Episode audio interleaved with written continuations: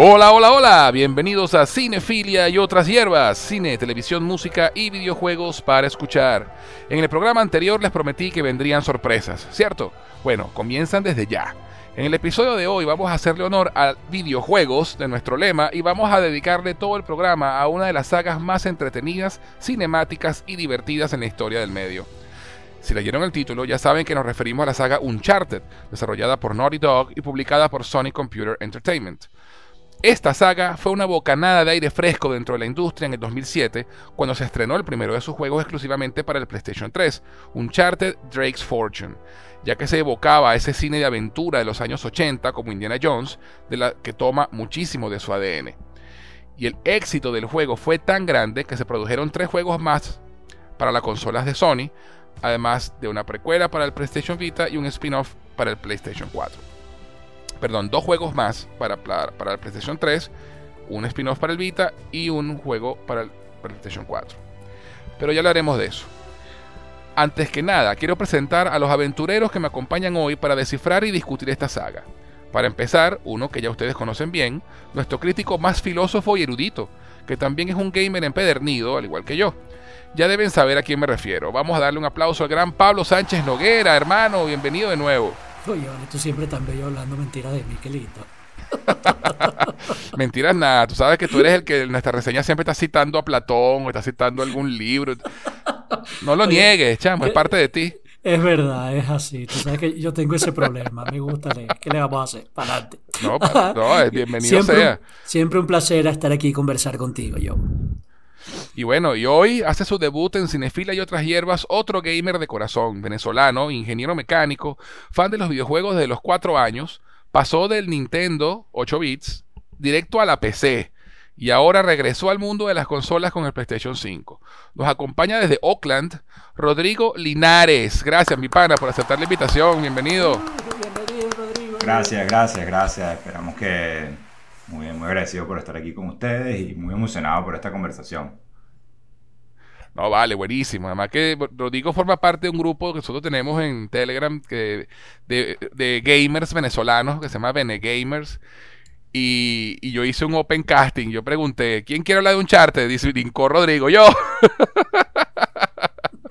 Así que, de verdad, gracias por, aceptar y por estar aquí con nosotros.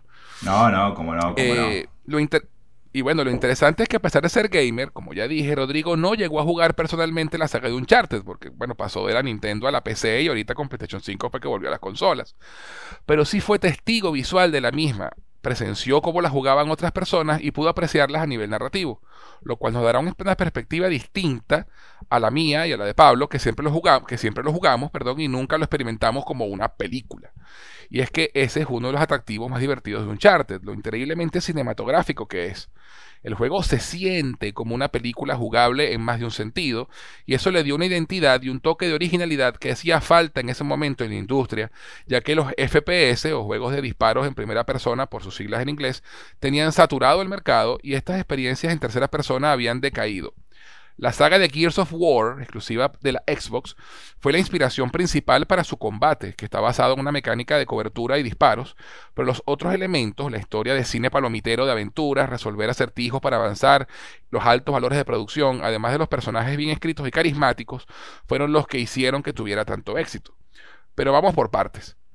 Antes de continuar, chicos, ¿dónde pueden, dónde pueden encontrarlos en las redes sociales?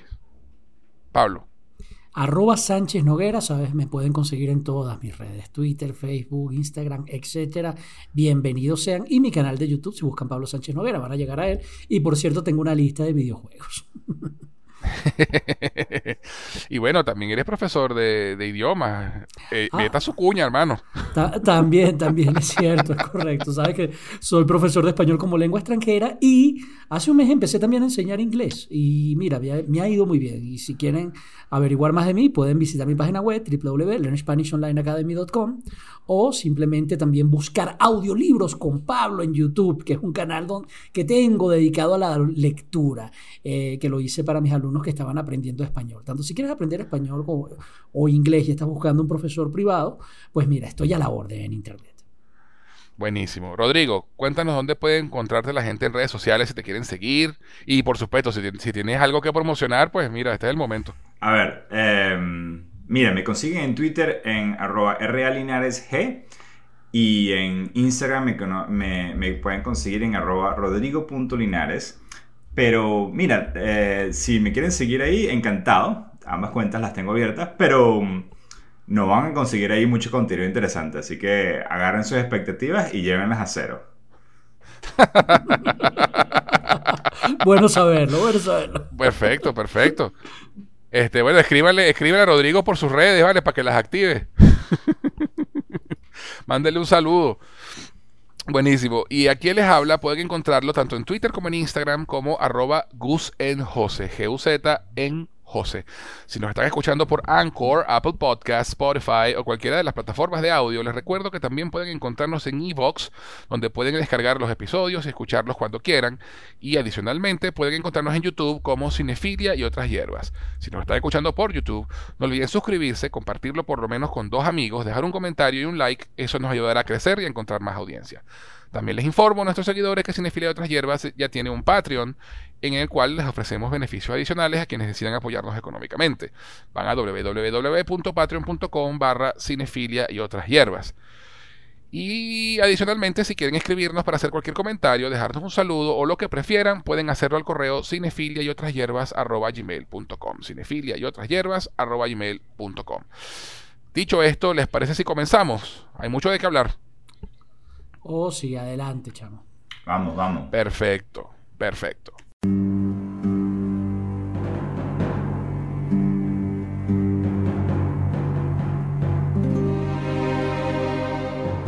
Pero, pero, pero, antes de continuar, vamos a una pequeña pausa y ya regresamos para seguir hablando de la saga de Uncharted en Cinefilia y otras hierbas. Este podcast llega a ustedes por cortesía de LearnSpanishOnlineAcademy.com tu sitio para aprender español como lengua extranjera. Si tienes amigos o familiares que no hablan español pero que deseen aprender el idioma, en LearnSpanishOnlineAcademy.com podrán tomar clases con profesores certificados a través de Zoom. LearnSpanishOnlineAcademy.com, tu mejor opción para aprender español. ¿Te provoca una taza de té? Te presento a T-Art, una empresa creada para envolver tus sentidos y conectar con tu ser mientras disfrutas de una taza de té ganadora del concurso Ideas 2019 con mención especial en el área de negocios, sus productos no contienen azúcar y son 100% naturales. Tea Art ofrece diferentes infusiones y aromas, pero hoy te voy a hablar de Coco Art. Disfruta del profundo sabor del cacao venezolano fusionado con el dulce aroma de la canela, el intenso sabor del cardamomo y la nuez moscada, creando una sensación única en tu paladar endulzada y aromatizada con la belleza y delicadeza de la flor del jazmín. Deja que te envuelva en sus beneficios y propiedades que elevan el sentirse bien por ser un antidepresivo natural, mejora la digestión y la respiración, lo que ayuda a la salud cardiovascular, aliviando el estrés y la tensión corporal. Puedes obtenerlo en presentación a granel para aquellos que aman infusionar en tetera o en su sobre individual para aquellos que les gusta la practicidad de colocar su bolsita en agua caliente y listo. Para más información y pedidos puedes escribir a somostart.gmail.com. Síguelos en Instagram en arroba somostart. Envuelve tu ser con T-Art. Y si te gustan las buenas historias y nunca has tenido el tiempo o la voluntad para leer los libros clásicos, tienes que visitar el canal de Audiolibros con Pablo en YouTube ya se encuentra disponible La Isla del Tesoro de Robert Louis Stevenson, Las aventuras de Tom Sawyer de Mark Twain, Drácula de Bram Stoker y se está publicando el libro Un capitán de 15 años de Julio Verne. Lo mejor de este canal es que es completamente gratuito. Además, podrás conocer al narrador, ya que le puedes ver la cara a Pablo mientras él te lee el libro y puedes seguir el texto en pantalla, ya que lo verás marcado con el cursor. Audiolibros con Pablo en YouTube es definitivamente una opción excelente para mejorar tu nivel de lectura con libros clásicos en español. Próximamente vendrán más libros en su canal, así que búscalo, visítalo, suscríbete y mejora tu nivel de español disfrutando de clásicos de la literatura. Señoras Frikis es el podcast de humor y nostalgia sobre juegos de rol, cine, televisión, cómics y música que nadie había pedido. Cada mes, tres muchachas que pasan la treintena se sientan a la mesa para contar batallitas y hablar sin criterio de temas frikis desde un punto de vista desenfadado e irónico. El programa está disponible en Evox, Apple Podcasts, Google Podcasts, Spotify y en su web www.señorasfrikis.com. ¿Qué esperas? Suscríbete y conviértete en un hashtag Nieter.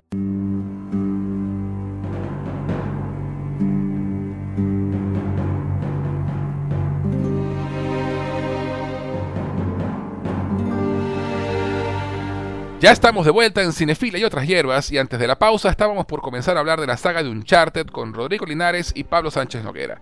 Así que sin más preámbulos, comencemos. Para empezar, un poquito de historia.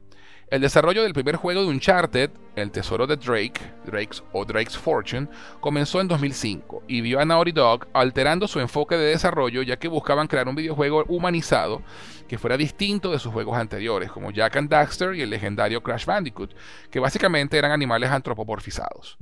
Amy Henning fue la creadora y directora de los tres primeros juegos que salieron para la tercera consola de Sony, y ella es considerada una de las más talentosas de la industria. También, si mal no recuerdo, trabajó en la saga de Legacy of Kane ella decidió no utilizar como protagonista a un tipo duro y rudo, que era el típico héroe de videojuegos, y en su lugar optó por utilizar un personaje más tenaz e ingenioso al estilo de Indiana Jones, que no siempre tiene claro cómo salir de un atolladero, sino que improvisa sobre la marcha, utilizando su sentido del humor y su inteligencia como la base de su personalidad.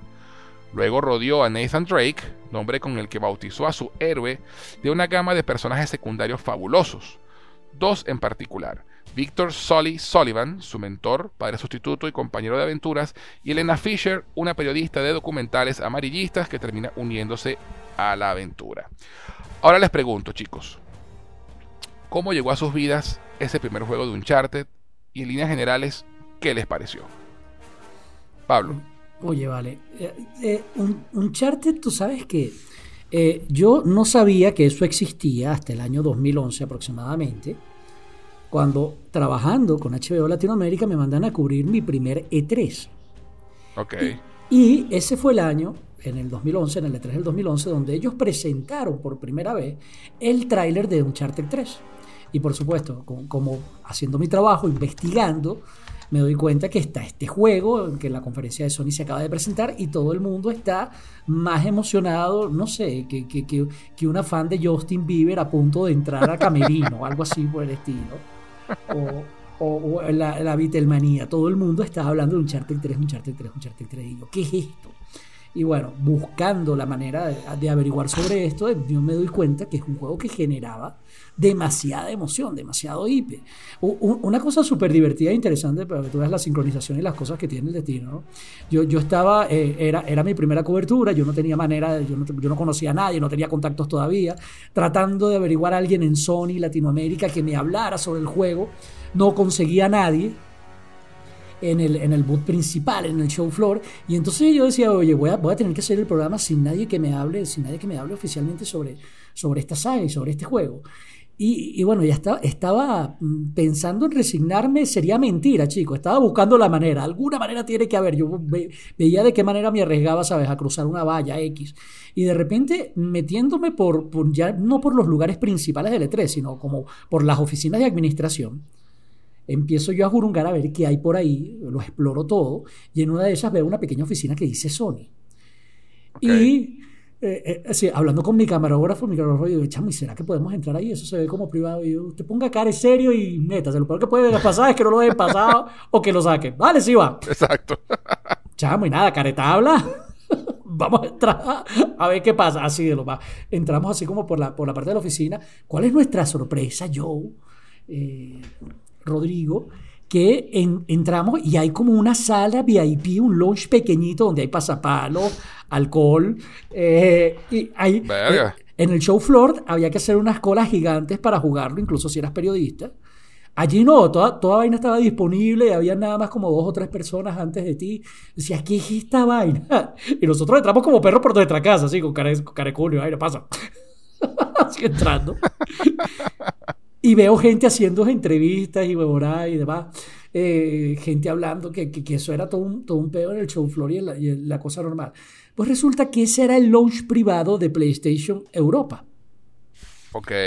Y allí estaban algunos de los redes desarrolladores de Uncharted 3. Entonces tuve la oportunidad de, de, de entrevistar a dos personas, Richard Lemarchand, o como sea que se pronuncie, que fue el co-lead de game designer de Uncharted 3, y Christian Girun, Christian Girun, no sé cómo se pronuncia el apellido, también fue co-lead game programmer de Uncharted 3. Y mi primera aproximación al juego fue entrevistar a estas dos personas que participaron en el proceso de crear a, todo lo que fue el, el, tercer juego de la saga. Y fue, fue, divertidísimo porque es una cuestión de que ellos estaban dando una entrevista, creo que en TV, échale pichón. Y apenas wow. los tipos lo, lo, dejaron, los abordé así de una, de una, eh, no sé qué, HBO, le, le pasé la tarjeta, podemos hacer una entrevista, sí, claro, cómo no. Y yo, bingo. Mira, qué buena esa oportunidad y aparte que son esas cosas que si tú no las aprovechas nunca se te van a repetir. Total, sí. la cuestión de, de, no aceptar el no como respuesta, no, y los tipos súper chéveres, burdepana, sí, vamos a comernos unos pasapartos, tomar un whiskycito, y yo, no, chico, la, la, vida es hermosa. Pero fue, fue un suertazo, fue un suertazo. Capaz que empiezo a pedir permiso y no nos dejan pasar, pero era... Tal cual. Ellos estaban ahí porque eh, ellos eran británicos y ellos ayudaron al desarrollo. Y como saben, Uncharted 3, pero de eso ya hablaremos, la villana es británica. Entonces sí. me, me, contaron sobre esa aproximación de que, a, a pesar de que el, el, rol de ellos era técnico, ellos ayudaban también a crear la personalidad de la para. Y fue sumamente divertido. Ahorita, en lo que respecta a juego, en lo que respecta a juego, por supuesto, después de eso, yo aproveché el Cadivi que tenía y digo, vamos a comprar un juego de Uncharted. Todavía no estaba el 3, porque apenas lo estaban anunciando. Y, vamos, y compré el 2. Y lo dejé ahí cogiendo polvo como 3, 4, 5, 6 meses, hasta que un compañero de trabajo eh, le comenté, mira, yo, ese es uno de mis juegos pendientes. Y el tipo me dijo, chamo, tú tienes un Ferrari y lo tienes estacionado. ¿Cómo se te ocurre? Qué buena, qué buena analogía. Ah, el tipo dijo, ¿cómo se te ocurre tener un PlayStation 3, tener un Charter 2, pasar seis meses y no jugarlo? Tú te compraste un Ferrari para dejarlo con polvo. No, Tienes que jugar eso ya. Empecé a jugarlo y tenía razón. O sea, en el momento yo pensé, Uncharted 2 es el mejor juego de PlayStation 3 ever. Eh, en serio me, me, quedé loco y desde entonces me enamoré de Nathan Drake. En serio es. Y yo, yo, lo, yo lo definía tal cual como tú lo decías al principio. Yo, el Indiana Jones de los tiempos actuales. Tal cual. Y tú, Rodrigo, cuéntame cómo fue tu, tu primer contacto con la saga de Uncharted. Ajá, fue. Eh, eh, me parece cómico esto porque Pablo y yo coincidimos de que encontramos Uncharted no con Uncharted 1, sino con Uncharted algún otro. Eh, okay. Yo la verdad, el primer juego de Uncharted que vi es Uncharted 2.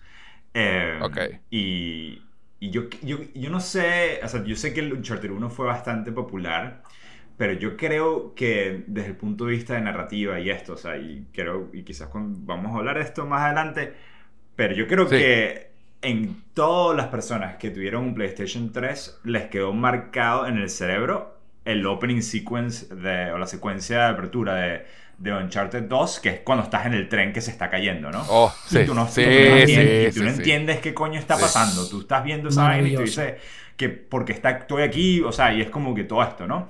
Y literalmente yo fui yo nunca tuve un, un, Play 3, o un Play 2, un Play, nunca tuve un Play hasta, hasta ahorita.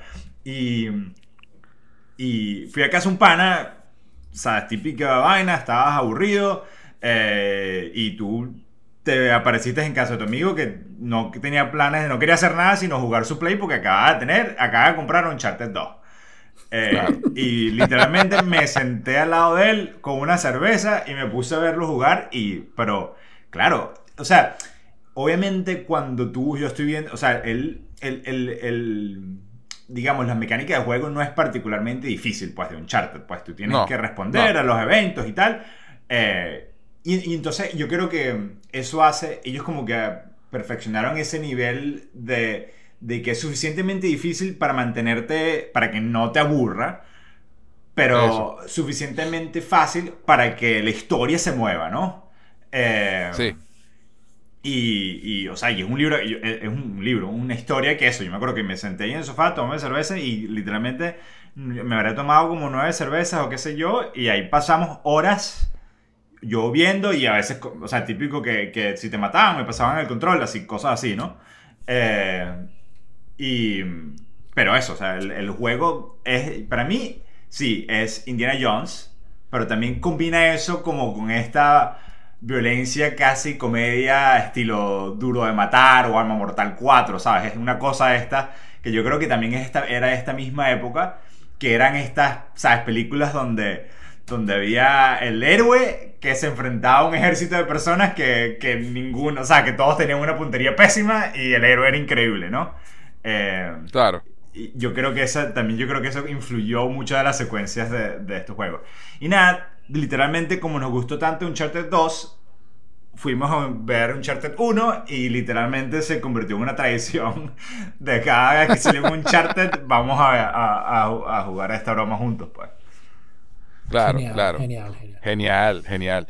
Y es interesantísimo justamente que, que, tú tengas esa, esa visión del juego porque es una perspectiva que Pablo y yo no tenemos, pues, porque Pablo y yo lo, jugamos el juego literalmente. Y tú lo viste. Entonces es muy divertido. Y fue lo suficientemente entretenido como para que lo vieras y te divirtieras viéndolo. Eso también es, Exacto. es algo interesantísimo sobre la saga de los Uncharted. Totalmente, totalmente. Y parte del encanto, pues, es una película que se puede jugar, pero que, disfruta tanto el que lo juega como el que lo está viendo. Tal cual, sí. Eh, eh, entonces, bueno, mi historia con la saga de Uncharted es básicamente mi historia con la, con la consola de PlayStation 3. Eh, yo de los otros tres, yo fui el único que jugó cada juego en su momento. Wow.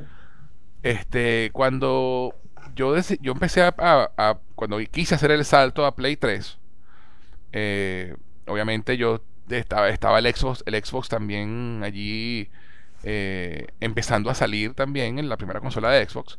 Y, yo estaba, bueno, ¿será que me compro la, la, consola de Xbox? Y estaba como haciendo investigación de mercado, ¿no? Eh, y una vez más, eh, como siempre me, me, termina pasando, los juegos son los que determinan qué consola me compro. Y entre los juegos que estuve averiguando que estaban disponibles para la Play 3 estaba este juego Uncharted. Viendo los trailers, eh, me recordaba a Indiana Jones, ¿no? Eh, era, era eso, un juego de aventuras y, y, a mí me encantan ese tipo de juegos. Entonces, yo me acuerdo que con Cadivi también, en la época cuando estaba el Cadivi y uno podía hacer desastres con esa vaina. Este, uno, yo me fui para Panamá y me compré mi primer Play 3 en Panamá. Me compré el, el, el FAT, el, PlayStation FAT. El 3, Acótese, primer Play 3. sí, sí, el primer Play 3. Por eso, ya, ya ustedes van a escuchar esta historia. Entonces me, me compro el Play 3 en la versión FAT de 80 GB, creo que era. Y me compro un Uncharted 3, Modern, Call of Duty Modern Warfare el primero, o sea, el, cuarto Call of Duty, eh, y Burnout Paradise. Me acuerdo que fueron los tres juegos que me compré con, junto con la consola. Y nada, o sea, me, se me, voló la cabeza el juego porque era eso, era jugar una película de Indiana Jones, simplemente moderna, en vez de ambientar los 40, pues ambientada en la época moderna. Eh, y me atrapó la historia, los personajes, el, el, ritmo del juego también, el juego no para este y los valores de producción en un juego súper con unos gráficos muy buenos este y bueno por circunstancias de la vida eh, yo tuve que vender mi consola de PlayStation 3 eh, y, eventualmente me volví a comprar la consola y justamente me la compré cuando salió Uncharted 2 hmm. entonces me compré la consola Slim con Uncharted 2 este y otro par de juegos más y de nuevo, Uncharted 2, esa secuencia del tren, todo lo que hemos comentado. Luego yo me, voy a, yo me fui a vivir para Europa, estuve viviendo nueve meses en España, me llevé obviamente mi PlayStation para allá. Allá las cosas se complicaron, tuve que vender mi PlayStation 3 allá y volví a quedarme sin consola. Dicho, qué sufrimiento, qué angustia. No, no, no te imaginas. Entonces, luego regreso, regreso a Venezuela después de los nueve meses de, de pasar, de, pasar roncha allá, porque realmente fue terrible la experiencia por, el lado laboral. Eh, me volví a comprar esta, esta vez con Cadillo otra vez a través de Amazon. Me, compré el PlayStation 3, el, el Super Slim, el, tercero que salió, en el, en, el, en el bundle que venía con Uncharted 3. Entonces yo, cada juego de Uncharted punteó con yo comprarme el PlayStation 3 otra vez. Entonces, eh, y bueno, y Uncharted 3 también, bueno, ya hablaremos cuando lleguemos allí, pero eh, mi historia con Uncharted es mi historia con la PlayStation 3. y, cuando me compro... Y, que había acotar, ¿no? Que, que, Uncharted 4 fue casi título de lanzamiento de la Play 4 y te compraste tu Play 4 con Uncharted. Eco, eco, eco, eco. Este, pero bueno, ese, se tardé un poquito más en comprarlo, pero yo compré el Play 4 en Los Ángeles y no y justamente no había salido todavía el PlayStation, el Uncharted 4. Este, y, y pero en lo que tuve el, el chance me lo compré. en lo que salió me lo compré. Eh, así que bueno, eh, pues como dije, mi historia de Uncharted es mi historia con PlayStation 3, básicamente, sobre todo en la, trilogía, la primera trilogía. Este, ah, y bueno, me enamoré, como igual que Pablo, me enamoré de Nathan Drake, me enamoré de Elena Fisher, este, y de todos los personajes eh, que entraban y salían, y de la narrativa. Entonces vamos a hablar primero del... Sully es un grandísimo personaje también. Totalmente. ¿Sabes qué? yo imagino que eh, esto será por otro podcast, pero a mí me asusta Mark Wahlberg como Sully. Ya lo veremos. Sí, sí. Todo el mundo, todo el mundo está preocupado de ese, de ese casting. Todo el mundo dice, mira, no entiendo qué fue lo que está pasando acá, pues. Total, pero bueno, si, algo nos ha enseñado algunas películas de Hollywood es que vale, eh, vale la pena dar el beneficio de la duda. ¿eh? Nadie quería a Michael Keaton como Batman y mira lo que pasó, ¿no? Entonces, Exacto. Este, referencias a finales de los 80 y principios de los 90 van a ver mucho en este podcast. Eh, sí, es verdad. Por cierto, Rodrigo, eh, me encantó. Nunca se me había ocurrido lo que tú dijiste, la cuestión de eh, la influencia arma mortal, duro de matar. Sí, es totalmente un charter. Claro. Sí, no, no, no. cada secuencia de combate, tú o sea, el, tipo, ¿sabes? Cubriéndose, disparando por encima de la, de la, de la cubierta, es súper arma mortal. Sí, y, el humor de los diálogos, o sea, en serio. saltando las grandes diferencias, la dinámica entre Sully y Nathan Drake en ciertos momentos es comparable totalmente con Riggs y... Y Mortog. Y, y exacto. Continuamos. No, y, además el hecho de que, de que, de que Nate sea un personaje que habla solo.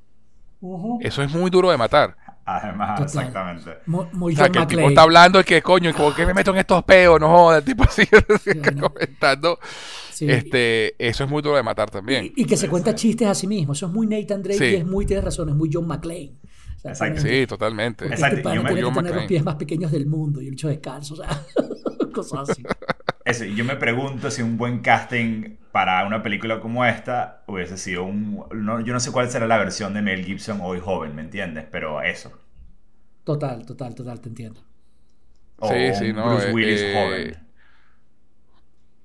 Este, y bueno, nada, vamos a empezar entonces a hablar del primer juego ya directamente. Uncharted Drake Fortunes o El Tesoro de Drake.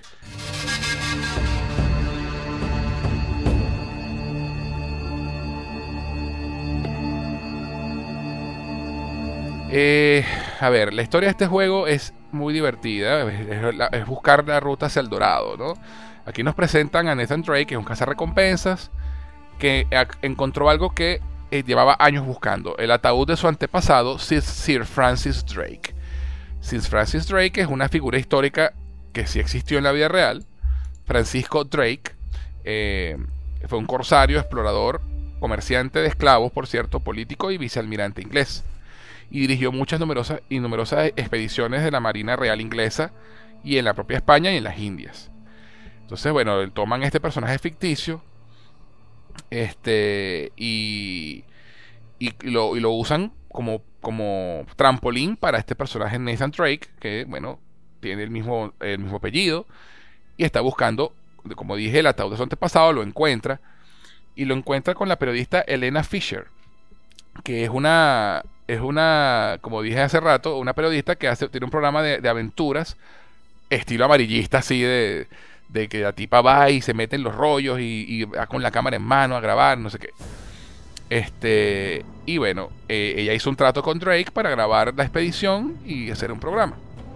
Pero todo cambia cuando dentro del ataúd únicamente hay un diario, no está el cadáver, y en él se encuentra la ruta hacia el Dorado. Entonces, bueno, este, eh, aquí arranca la historia. Y arranca una de, las una cosas interesantes que tiene el primer Uncharted es que fue una de las, que de los primeros juegos que hizo uso del Sys-Axis, del control del PlayStation 3, de, estas mecánicas de, usar el, control para, para, hacer haciendo movimientos para hacer cosas en el juego. Por ejemplo, caminabas por un tronco y tenías que hacer el equilibrio con el control, ¿no? Para que no se fuera de lado. O para lanzar las granadas tenías que hacer el, amago de lanzar las granadas con el control. Una mecánica que, bueno, a pesar de que fue un buen intento, pues no, no caló y, se, dejaron de pendejadas con los, siguientes dos juegos y no lo usaron más. Pero bueno, era otra de las novedades, ¿no? esto es una historia básicamente Indiana Jones. Esto es muy, muy tropo de aventura y, y entonces eh, eh, se encuentran con piratas y, se, y, resulta que hay otro, otra persona, otro, grupo de gente en busca del dorado también y, y empiezan a cruzarse estas aventuras. Que es muy Indiana Jones, por cierto, ¿no? totalmente, totalmente, totalmente. Siempre estaban los nazis ahí tratando de, competir el tesoro con Indiana Jones. Exactamente. Entonces, bueno, eh, lo, lo, fascinante, como, como dije hace un rato, es que los personajes son los realmente lo que, lo que te atrapa en un, en un principio de, estos juegos, ¿no? Nathan Drake, que, hace, que la voz la hace en inglés Nolan North, que bueno, es un actor bastante conocido en, la, en, el mundo de los videojuegos porque es uno de los de los, de los voice actors más populares y famosos de, la industria, ¿no? Y realmente le da un toque espectacular a, a Nate eh, y, y, le da ese toque de, tipo simpático, divertido, con que te gustaría tomarte una cerveza. este, y entonces Elena Fisher, eh, que la hace la actriz Emily Rose, eh, termina uniéndose a la aventura. Y hay un momento divertidísimo en el que después del, primer tiroteo, en el que te hacen un tutorial de cómo funcionan las mecánicas, dejan botada la caraja en la isla, ¿no? Porque no quieren compartir el tesoro. Soli, eh, que está con ellos allí, y le dice, no, no, no, no, no nos podemos llevar, este, vamos a dejarlo así.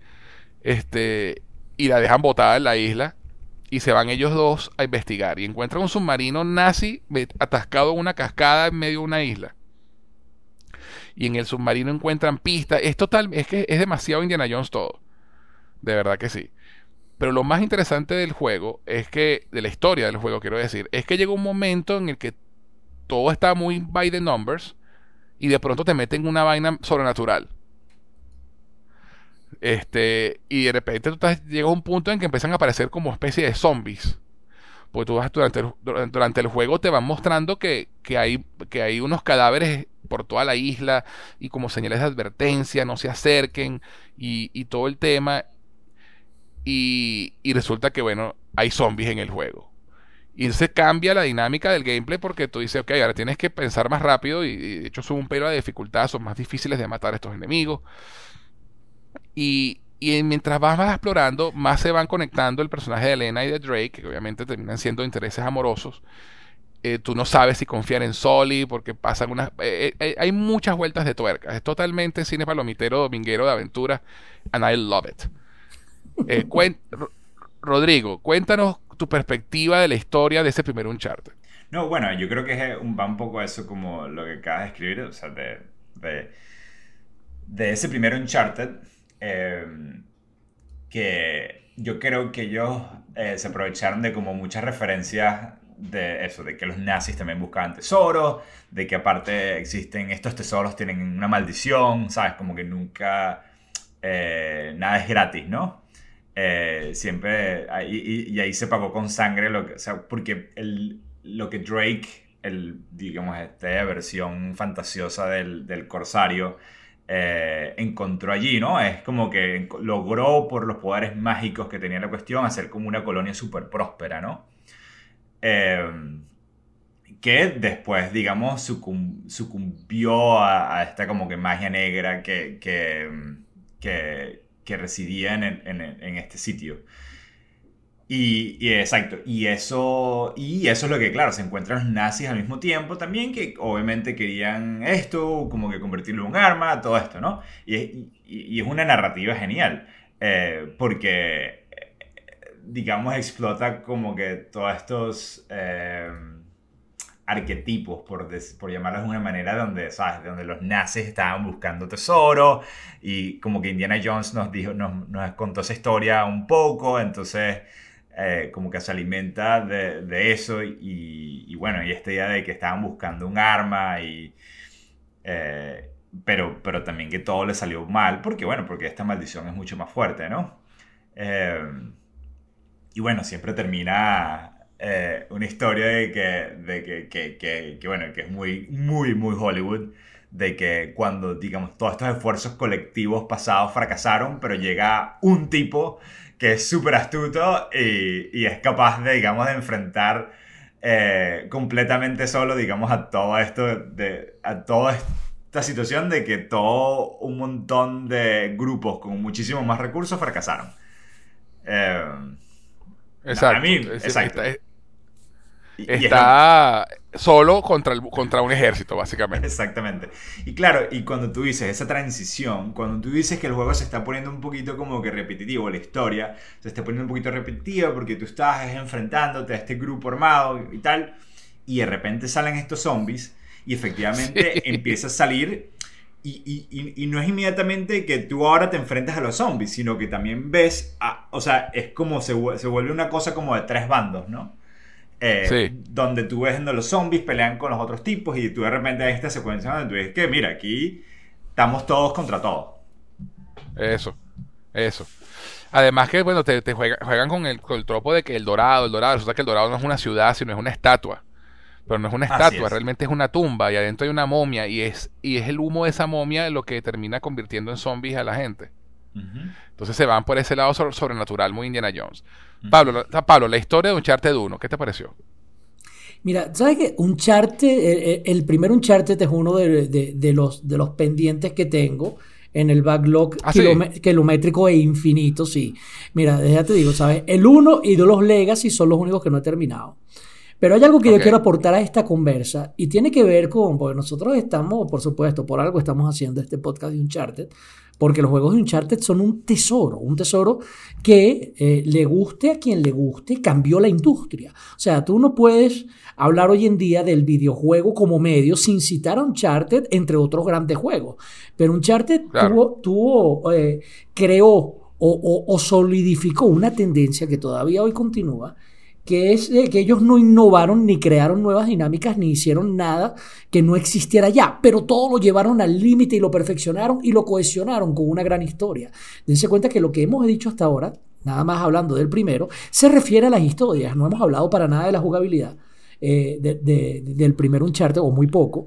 Y, eso es algo que yo quiero comentar. Recientemente tú puedes adquirir, y de hecho el año pasado o el antepasado, no sé, durante la pandemia eh, salió, PlayStation regaló la colección de, de Uncharted que la podías descargar por la Play Store para los usuarios de Play 4.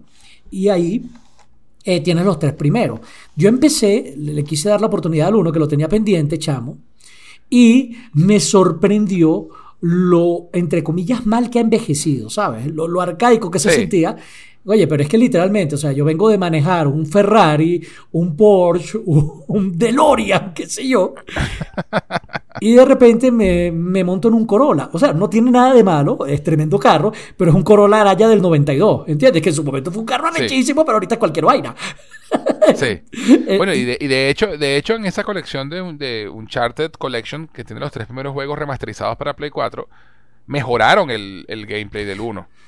Ah, sí, te, creo. Yo, yo, lo que sé es que eh, lo llevaron a 60 cuadros por segundo la, la Sí, sí, los tres juegos están en 60 el video, y se ve maravilloso. Re, rejugué por encimita el 2 y el 3 y en serio se ven increíbles. Pero le quise dar la oportunidad al 1 y mira, lo, que son la calidad de las animaciones, o sea, me parecían que estaban medio desproporcionados los muñecos y demás. Cuando me puse a ver y yo, y es que no me había situado, José, y esto es importante, que estamos ante uno de los primeros juegos que sale para la Play 3, que prácticamente es de la época de la Play 2. Y, y es, repito, cabe acotar que God of War, el primer God of War, sale en el año 2005. Eh, Devil May Cry 3 sale en el año 2006, que son juegos de la Play 2. Y Uncharted 1 sale en el 2007. O sea, apenas dos años después del fue de los primeros títulos de, la consola de, la, de PlayStation 3.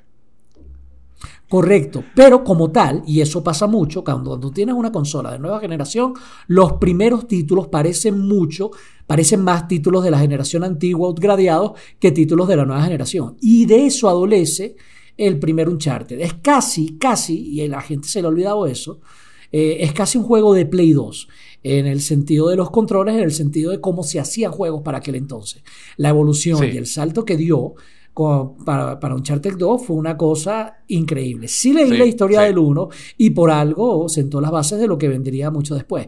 Pero es importante que si se van a dar la oportunidad de jugar Uncharted 2, tengan en cuenta, tomen en cuenta que van a jugar prácticamente un juego de Play 2 llevado al siglo Uncharted 1, Uncharted 1, no Uncharted, 1, perdón. Uncharted 1, Uncharted 1, Uncharted 1, perdón. Eh, se me cruzaron los cables ahí, exacto. Cuando vas a jugar Uncharted 1, el primero de los Uncharted, prácticamente estás ante un juego de Play 2. Y eso es bueno tomarlo en cuenta porque no es igual agarrar, ¿sabes? Un juego diciendo, ah, esto es de, de la generación de la Play 3. No exactamente, es peligroso. Es como agarrar el, el primer Devil May Cry o el primer God of War, como estoy diciendo, que son clásicos, son archísimos, son buenísimos, pero tú tienes claro que fueron juegos que salieron para dos generaciones atrás de hace 20 años. Eso es lo que pasa Sí. con Uncharted 1. Eh, en cuestión, igualito, la historia, como bien dice, es arrechísima. Sí, no, es, cierto, es cierto. La- el gameplay del primer Uncharted, y de hecho incluso cuando salió el primer Uncharted, sí se le criticó que, que la mecánica de cobertura y disparo pues no, no, no, era- no estaba muy bien establecida. Este, no estaban bien marcadas. Este, y, y, y, que había las, mecánicas del Sysaxis estaban forzadas. O sea, sí hubo su crítica en su momento a esa parte, ¿no? Pero el juego se ganó a los jugadores justamente por lo que dice Pablo, por su historia y por los personajes bien diseñados y, y porque era un juego de Play 2, pero más bonito.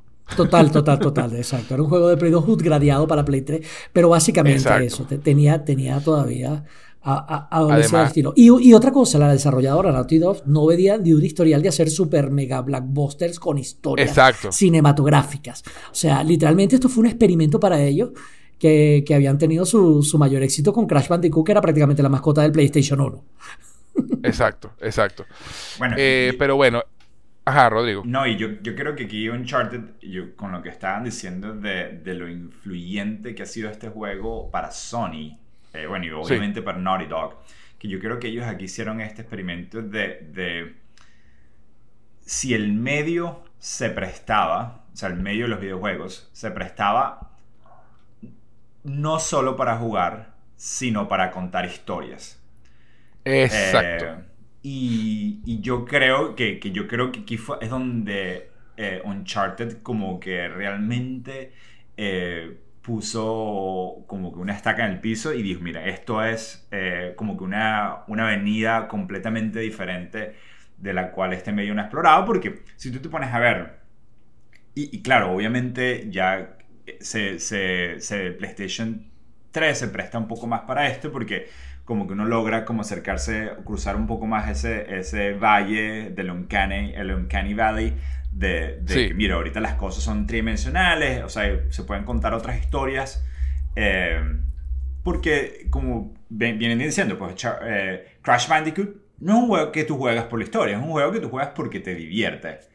Eh, y, mm, y yo siento de que en Uncharted em- empezaron, uno, a tratar a su audiencia como mucho más adulta, porque todos nosotros hemos envejecido con, con, con los videojuegos. O sea, efectivamente, cuando los videojuegos empezaron a... Nosotros fu- em, prácticamente hemos sido la primera generación de gamers de, que, que, que hay. O sea, yo, cuando, yo empecé a jugar cuando el Nintendo salió y el Nintendo fue una de las primeras... O, o con el Atari, pues. Lo primero que yo jugué en videojuegos fue un Atari. Exacto. Y, y, y uno ha crecido con eso. Entonces yo creo que ellos también se dieron cuenta de que sus audiencias han estado madurando y también van a, exigen un poco de contenidos un poco más maduros, ¿no?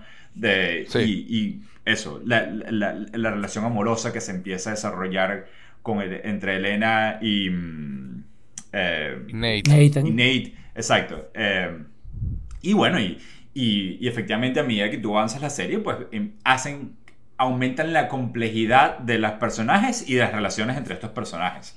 Eh, y, y yo creo que es lo que hace a, este- a esta historia, como ya este juego, como que muy especial. Eh, y Sí. claro, bueno, fue tan exitoso que, que Sony dijo, mira, esta es la fórmula. o Naughty Dog al menos. Exacto.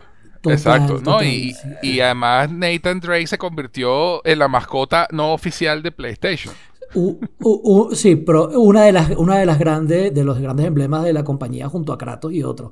Pero con, con respecto a eso que tú dices, Rodrigo, venimos del año 1993, o sea, ya va, o sea, para ponernos en el, ubicarnos en el tiempo, que John Carmack, Exacto. quien es, o John Carmack, una vez más, no tengo idea de cómo, cuál es la pronunciación correcta, este, pero, pero, pero John Carmack, el famoso programador de, y cofundador de ID Software de Doom, que estableció una frase, dijo una frase que todavía hoy resuena, ¿no? Que es que el tipo se le ocurrió decir, estamos hablando de Doom, Doom 1993. Y él dijo, el guion de un videojuego es tan importante como el guion de una película porno. Ok, se supone que debe estar ahí, pero tú sabes. No, no, pero, pero claro, el- el- que No es por lo que la gente lo busca. Exacto, pero esa filosofía de un juego tan exitoso como Doom del 93 reinó prácticamente hasta que llega Uncharted. Y Uncharted, eh, el primer Uncharted, no digamos que fue el parteaguas, pero sí fue el experimento que llevó al parteaguas que fue Uncharted 2. Porque, y esto también es muy interesante cuando empiezas a ver lo que pasa detrás del escenario, eh, estamos hablando de Sony. O sea, cuando, cuando yo digo no, que Nintendo está compitiendo con PlayStation y con Xbox, no, Pepa. O sea, Nintendo compite con Sony y con Microsoft, que son dos gigantes. O sea, Nintendo es una taguara de vecino al lado de dos monstruos leviatanes. Eh, en, en ese sentido. Porque el principal negocio de Sony nunca ha sido los videojuegos. ¿Cuál es el principal negocio de Sony? Tú dices los televisores. No, el principal negocio de Sony son las películas. Sony Exacto, Pictures. exacto. Sony, Sony Entertainment. Exactamente. Eh, ellos son los dueños de Spider-Man, etc. Y si te pones a ver, el- lo que más dinero le ha dado a Sony en su, en su historia y en todas sus divisiones es la producción en Hollywood.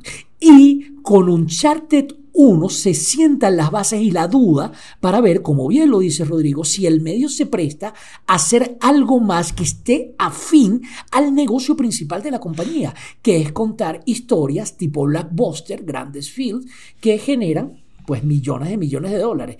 Y este primer experimento, este primer Uncharted que medio funcionó, los llevó a decir, ok, ¿y si refinamos la fórmula para hacerla todavía más. Hollywood? Y es cuando llega Uncharted 2 y es cuando se establece el estilo de juego de tipo Uncharted, que después sería una predominancia de los juegos AAA en la industria. Pero esto es lo que establece todas las bases y cómo se echa por tierra esa frase que había estado dominando John Carmack, que el, el guion en un videojuego es tan importante como el de una película porno. Mira, depende. Depende del juego que quieras hacer. Porque juegos Claro, como Mario Bros. o, o Doom funciona, pero cuando Claro. tienes grandes historias es, es otra la cosa, es otra la cosa. Y, y este primer juego es el que estableció las bases para eso. Ya, perdón, continúa.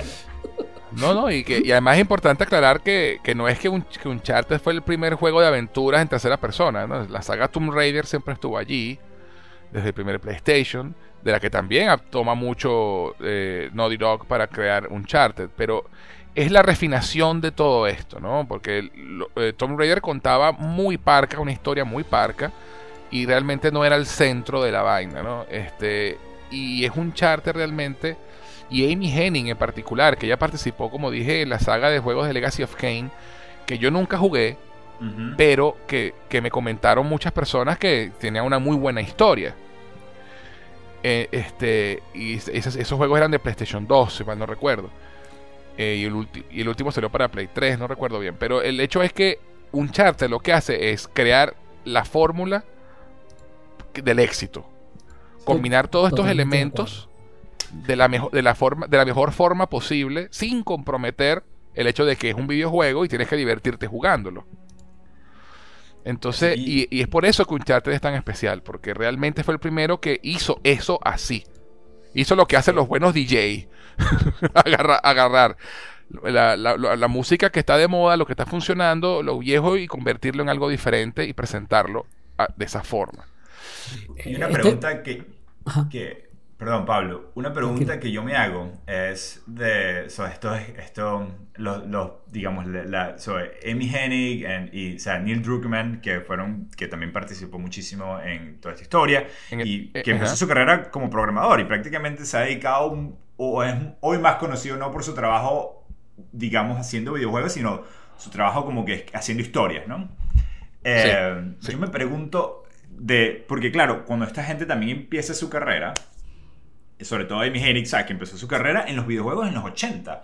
Ella fue, su Sí. primer trabajo fue siendo artista para un juego en Atari. Eh, Sí. Imagínate. eh, exacto, entonces yo me pregunto, y, y ahí, o sea, yo me pregunto qué tanto Amy Hennig, que quizás se formó como artista y, y, ¿sabes? Y queriendo hacer quizás cosas en el cine, porque esa era la industria glamorosa de los 80. Y Exacto. los videojuegos era esta industria, ¿sabes? Para niños. Para carajitos, pues, para, para exacto, niños, que- sí. Exacto.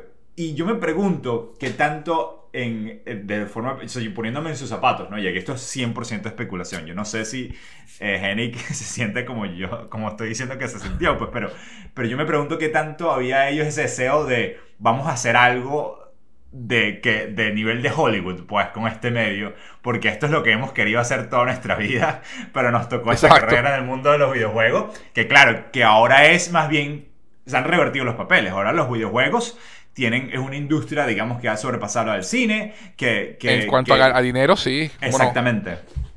Y, y, que ahora con los premios y tal, hay, cada vez hay más reconocimiento de las personas que hacen los videojuegos. Eh, entonces me pregunto si eso, si, si, si, aquí detrás de este deseo de querer hacer una historia cinematográfica en, el mundo de los videojuegos también nace de un deseo, una frustración particular de parte de estos tres eh, escritores. Eh, de eso, Neil Druckmann, Amy Hennig y Josh eh, que no, en verdad no tengo ni idea cómo se pronuncia su apellido. Eh, sí, estos nombres extraños. sí, no, es un planteamiento muy interesante, Chamo. Perdón, perdón pero es un planteamiento muy interesante y muy válido, porque en algún lugar, este, este podcast no es sobre Tomb Raider, pero, pero, valga la pena la mención por las similitudes con respecto a la saga de Uncharted, que ellos lo, que querían precisamente era ser el Indiana Jones de los videojuegos. Mucha de la gente que se ha dedicado desde hace muchísimo tiempo a los videojuegos tiene esta afinidad con Hollywood. Y el problema para mí con Tomb Raider que no llegó a ser lo que es Uncharted y es que fue muy prematuro, fue prácticamente de, la primera generación de consolas que permitía polígonos y juegos en 3D. O sea, la tecnología no daba para tener una experiencia cinematográfica del todo, todavía teníamos que utilizar la imaginación los gamers. O sea, cuando tú juegas Atari, vamos a estar claro, tú necesitas bastante imaginación para creer que esos punticos son carritos y, son esquiadores y son tanquecitos. O sea, eran casi pinturas, pinturas rupestres jugables. Más o menos eso le pasó a Lara Croft con la, con la Play 1, que, que, para la época era lo mejor que había y era increíble, pero no se compara. La primera, la primera generación que te permite crear una experiencia realmente hollywoodense fue la de PlayStation 3, de eso no hay duda. Y ahí ya Tomb Raider era una cosa vieja que más bien se había perdido en el tiempo y no había logrado renovarse. Eh, con respecto a, la Play 2, no llegó a entrar en la Play 3 ya con fuerza. Llegó a Nintendo y le dijo: Fuera de aquí, Lara Croft, esto es un negocio de hombrecito. Sacó así. No, y, y y, y tanto fue así que luego. Valga, machista. Sí, no, está, que estamos aquí, todo esto es en chiste, sí. Eh, y, cabe, y cabe destacar que, que no solamente eso, sino que inspirado en el éxito de Uncharted, hacen un reboot de Tomb Raider completamente distinto y imitando la fórmula de Uncharted, que se volvió muy exitoso. Total, total, Y sacaron una trilogía de juegos de Tomb Raider que son fantásticos. Sí, pero fantásticos. que carecen del humor arma mortal que tiene Nathan Drake, que es lo interesante. De Eso. Claro, son, eh, los juegos de, Tomb Raider son más serios. No tienen ese feeling, no tienen ese feeling de película de Indiana Jones, eh, son mucho más serios. Pero, y, y sí superan a, a la saga de Uncharted en un detalle y es el gameplay lo debo decir, los juegos de Tomb Raider, los, nuevos, el, gameplay es mucho más refinado y mucho más, mucho más divertido de jugar, ¿no? Pero la historia y los personajes no, no le llegan a los talones un chat. Sí, Eso es lo que pasa. Yo, solamente jugué uno de esos, este, y yo no te miento, eh, tú lo has dicho, el juego es súper divertido, los gráficos son geniales. Recuerdan increíble Uncharted, pero chamo, Lara Croft es demasiado María del Mar, ¿sabes? María la del barrio. Pobrecita, echa la escoñeta, la golpea. La matan le mataron al papá. Sí, le mataron al papá, exacto, la cosa así. Y es una sufridera, y una y tú dices, coño, para, ¿no? O sea, ok, el juego es buenísimo, pero, pero yo no quiero ver una telenovela, yo me quiero divertir. Rodrigo, me hiciste un daño, ya no es Indiana Jones sino Arma Mortal. Yo quiero ver amor. bueno, exacto. Tal cual. hace cosas muy buenas. Eh, sí, Desde el punto de vista a nivel de gameplay, a nivel de gameplay es fantástico, realmente. Bueno, y, es eso, algo que siempre nunca los Uncharted han tenido, es que, que, los eh, que Tomb Raider sí tiene es los elementos RPG. De que tú... Y la exploración.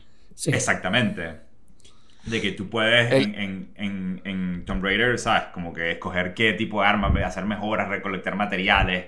Eh, exacto. Exacto, exacto. Es más videojuego. Eh, es más videojuego en ese sentido. Y, y, Uncharted eh, hace, hace streamlined el gameplay para que se sienta como una película. Para que se sienta. tiene ese ritmo que no para, es relentless y, y es demasiado divertido. Y bueno, este, volviendo a Uncharted, ya para cerrar con el primer juego, eh, otra de las cosas que marcó eh, Uncharted como franquicia y, como, y que fue también diferente es el tema de los set pieces.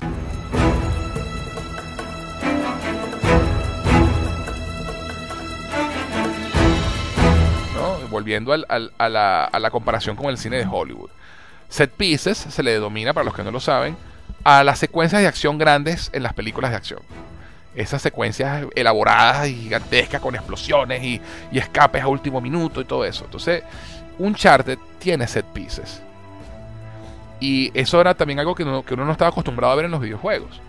Momentos en los que de pronto está- eh, hay una escena buenísima en el primer Uncharted que Nathan está preso en una, en, una cárcel en la isla y está uno de los de sus competidores hablando con él y, y, Elena está tratando de rescatarlo y tú ves mientras el tipo está hablando Elena está eh, con el- sacando el winche al jeep amarrándolo a la, a, a- a- la reja de la ventana y, y- tumba la, la pared de la cárcel de piedra antigua y se escapan.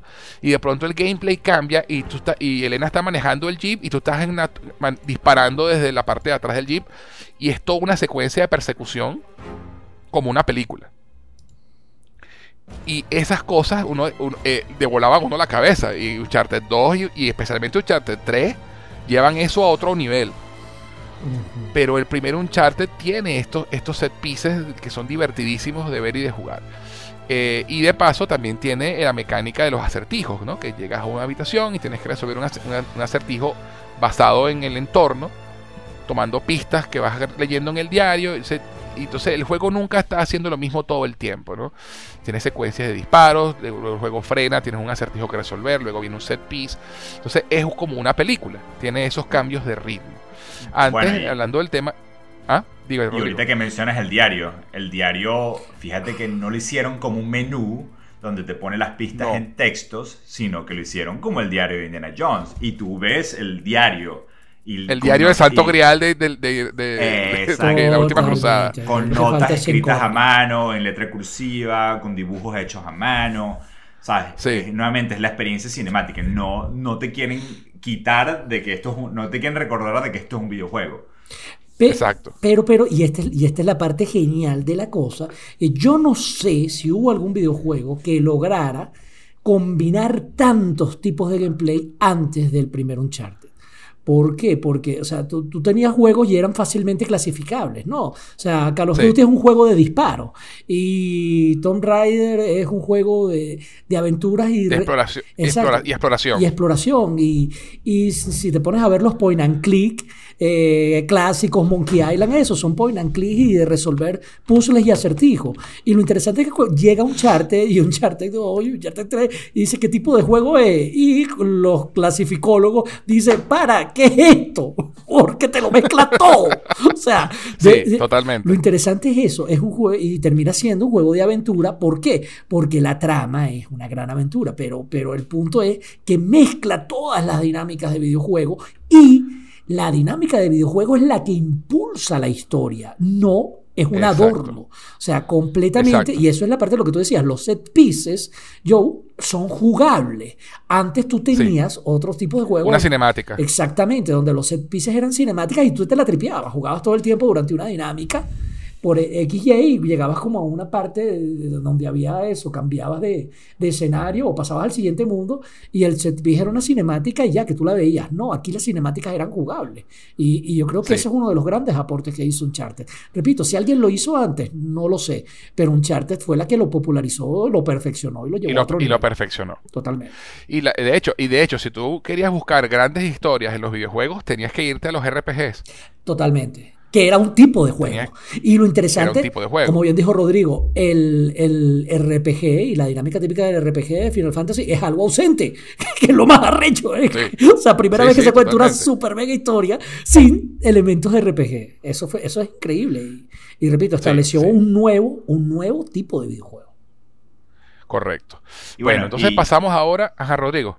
No, ¿Qué vas a y, y decir? bueno, que, que no, que quería comentar de que quienes llevaron esto de, a un extremo es la gente de Telltale, ¿no? Con sus juegos que eran nada más puros eventos de reacción rápida y ya, pues. Y, y tú veías la, la narrativa ahí. Que yo creo que es un extremo que se vuelve más bien aburrido, en mi opinión, pero yo sé que hay gente que le encantan esas historias, pues. Sí, sí, a, a mí yo me, yo me, yo me, trip- yo me un par de juegos de Telltale, pero son juegos que juegas una vez y ya. No, No tienen tiene un detalle que es tan, sí. Uncharted tiene un detalle que a pesar de que no, te- no, no, es, no es un juego para completionistas en la que tengas que, aparte, de recolectar tesoros escondidos por ahí, es un juego que simplemente lo vuelves a jugar porque te tripeas volverlo a jugar y ya, no porque quieras recolectar más vaina. Bueno, es como eso, ver Arma Mortal 4, cada vez que está en televisión tú ves esa película. Exacto. Eso no, hay manera de no verla. Te quedas pegado, totalmente, totalmente. Exacto. La 2, chamo, la 2, la 2, la 2. Sí, ya vamos para allá. Vol, vol, vol. sí, sí, sí. Arma Mortal 2, de verdad. It's been reboot. Ah, ya hablaremos en este podcast de Arma Mortal porque hay que hacerlo. Este, pero bueno, llega entonces Uncharted 2, el Among Thieves, el juego El Reino de los Ladrones o Entre Ladrones, que se estrena el 13 de octubre de 2009.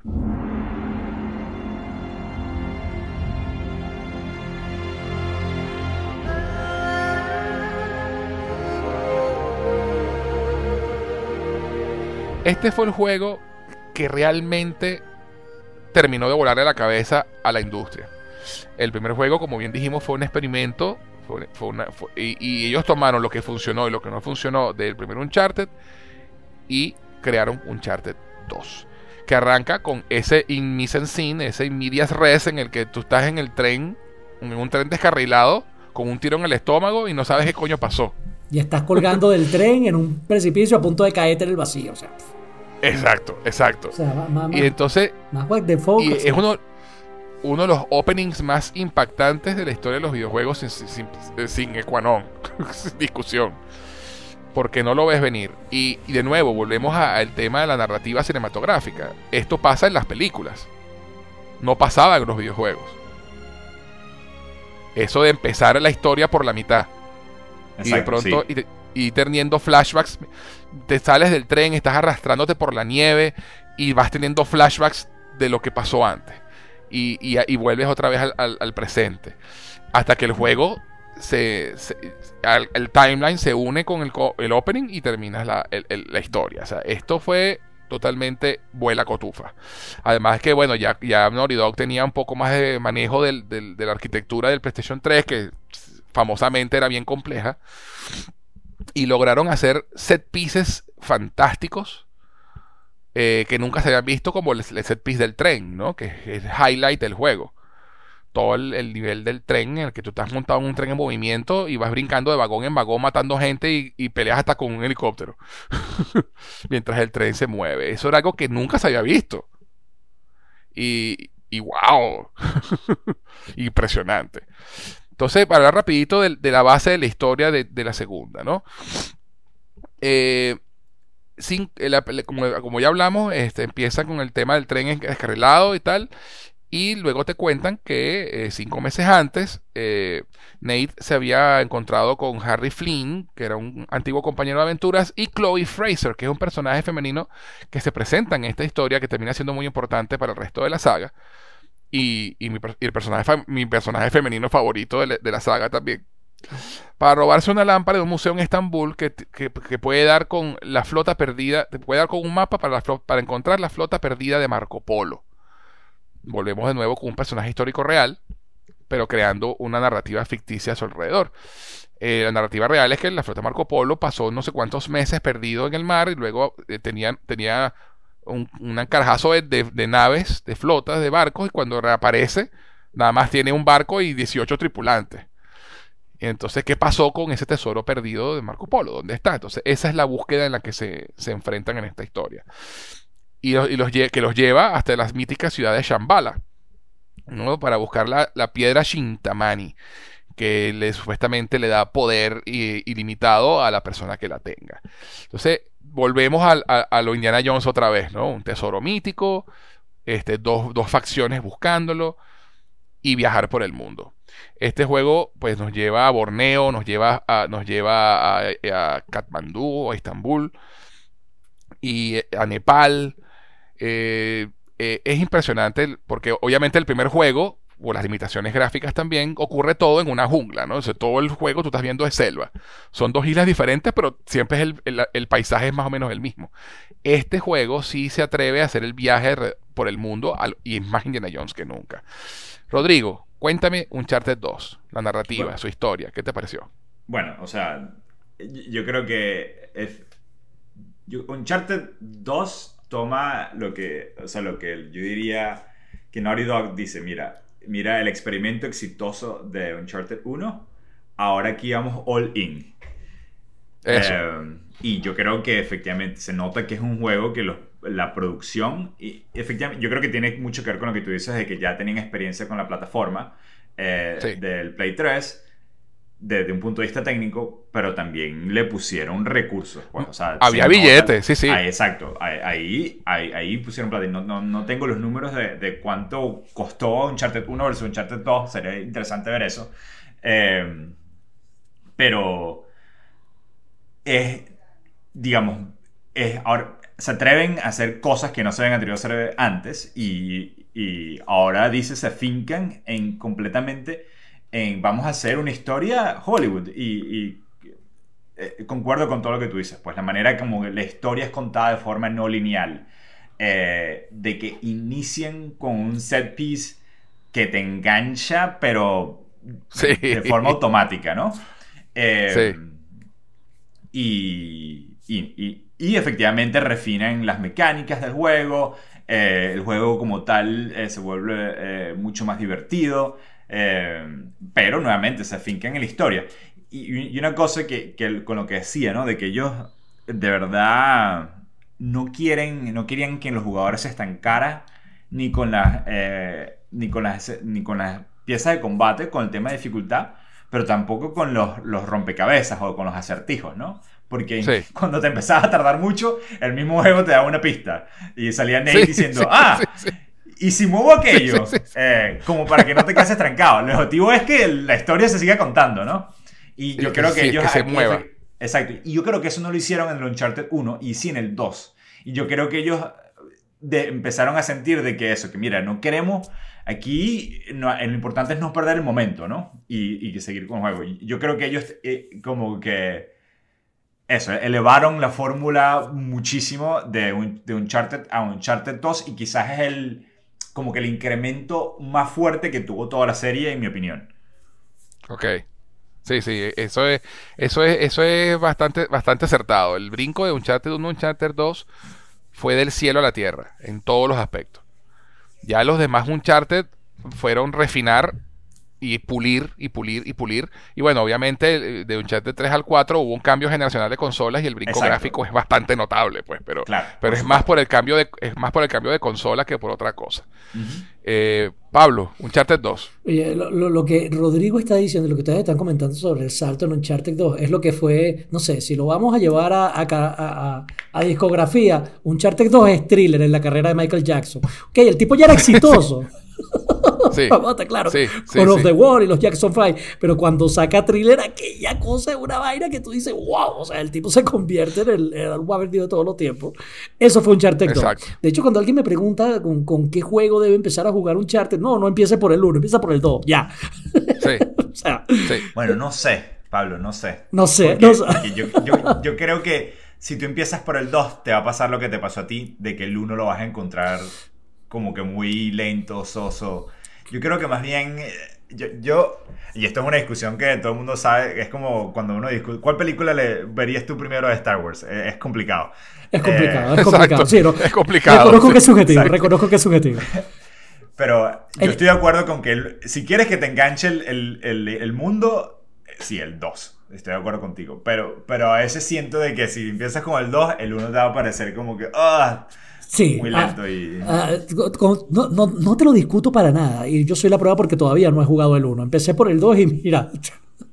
eh, es que bueno, con, con, hoy, hoy en día ya, no sé, ya, ya pasamos la era de la información y estamos viviendo la era de la atención entre las redes, tu familia, tu trabajo, etcétera, y demás, todos reclaman tu atención. Y yo creo que el problema con, con empezar con el 1 es que puede que acabes abandonando y nunca juegues la serie. Entonces, pero sí se... Yo, yo creo que, que puede, de pronto puede ser una solución salomónica es vete un game, la historia en YouTube del 1 para que entiendas los personajes, sus relaciones y juega el 2. Porque eh, realmente el tema de los personajes, la relación de Solid con Nate, la relación de Elena con Nate, este, y, digamos que, sobre todo para al llegar a Uncharted 4, hay muchas cosas de, toda la saga que conectan y, sería interesante que por lo menos supieras la historia del 1 y, qué pasó allí, ¿no? este, digamos por narrativa. Este, y no necesariamente jugar el primer Uncharted sí, porque te puede parecer lento. Esa es otra solución salomónica. Es como esta versión de ver las películas de Star Wars, lo que llaman el machete order. El ma- Así es. ¿no? que, que es ver episodio 4, episodio 5, luego con el twist de Soy tu padre te vas a episodio 1, 2 y 3, y luego ves episodio 6. Eh, eh, esa, esa es la manera correcta, en mi opinión, de ver Star Wars, por cierto. Eh, eh, eh, coincidimos todos porque yo también pienso, tú tienes que empezar por episodio 4, punto, me sabe lo que digan los Sí, haters. sí, sí, sí, Y sí. Y, si puedes no ver la última trilogía, mejor. Bueno, yo, yo, soy- yo, yo, yo no soy tan extremista. A mí la última trilogía yo le encuentro bastantes cosas que disfr- disfrutables y, No, bueno. y, y- y me la tripeo. Yo con Star Wars no, puedo ser objetivo. A mí, ah, te lo voy a poner así, hasta, hasta solo me gustó.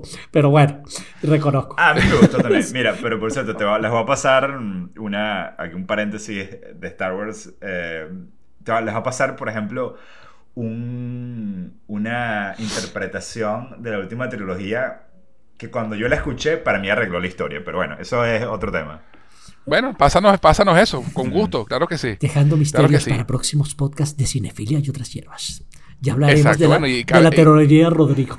Bueno, donde básicamente... Este- eh, Te le doy aquí el, el, el, el abreboca de, de la teoría, y que es que... mm, ¿Cómo es que se llama ella? Rey. Rey. Rey es la reencarnación de Anakin. Wow, Chan, interesante. chan. Interesante. Exacto. Y Buenísimo. cuando tú ves la historia de esa perspectiva, todo tiene mucho más sentido. Ve- ¿Ves lo que pasa cuando empiezas a hablar de un charter? Se te abre la mente. Sí, eso. Pero, No, y bueno, y, valga, la- y valga la cuña, aquí en Cinefilia de Otras Hierbas tenemos un episodio dedicado a la, a la- a la trilogía de precuelas, Ajá. este, eh, en la que hablamos y discutimos a profundidad episodios 1, 2 y 3. Y tenemos pendiente episodios 4, 5, 6 y 7, 8 y 9. Estamos hablando de la trilogía en, en el orden cronológico, más no en el orden de estreno, justamente por un tema de análisis de historia. y- Este, entonces, bueno, si quieren saber más de ello, pues busquen el episodio de Cinefilia y otras hierbas que hago con el doctor Ricardo Semat, que nos lanzamos un maratón conversando sobre las tres primeras películas de Star Wars. Bueno, volviendo a Uncharted 2, una de las cosas que más me gusta de esto, tú lo has dicho, la, la historia, el gameplay, todo llega hasta un próximo nivel. Y otra vez, tras cámara se nota cómo Sony apoyó al estudio y le dio real y le dijo, ok, ustedes quieren hacer algo más parecido a nuestro negocio principal que es hacer películas. Échenle pichón, aquí están los reales.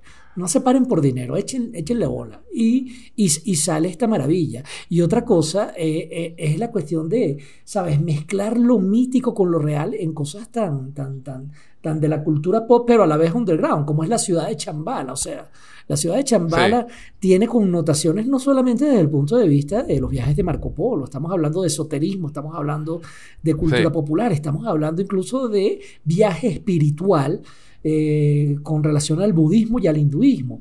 Y todo eso, por un lado, ya lo hemos dicho mil veces, es muy Indiana Jones, pero por otro lado, empieza a darle una trascendencia a Uncharted que no tenía antes de Uncharted 2 y que va a ser una de las características de esta saga durante sus próximas entregas.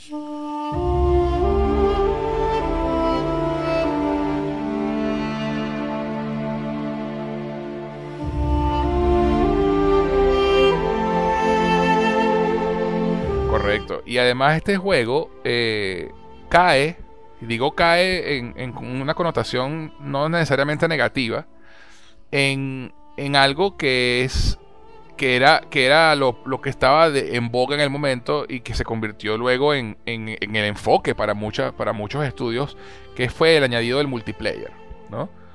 Uncharted 2 fue el, primer- el primer juego de Uncharted que viene con un, un modo multijugador eh, incluido en el juego, pero eh, uno está acostumbrado a los, a los, a los multiplayer de los, de los FPS, los Call of Duty, y este cambia la perspectiva a un multiplayer en tercera persona, donde la verticalidad también forma parte del, de del tema.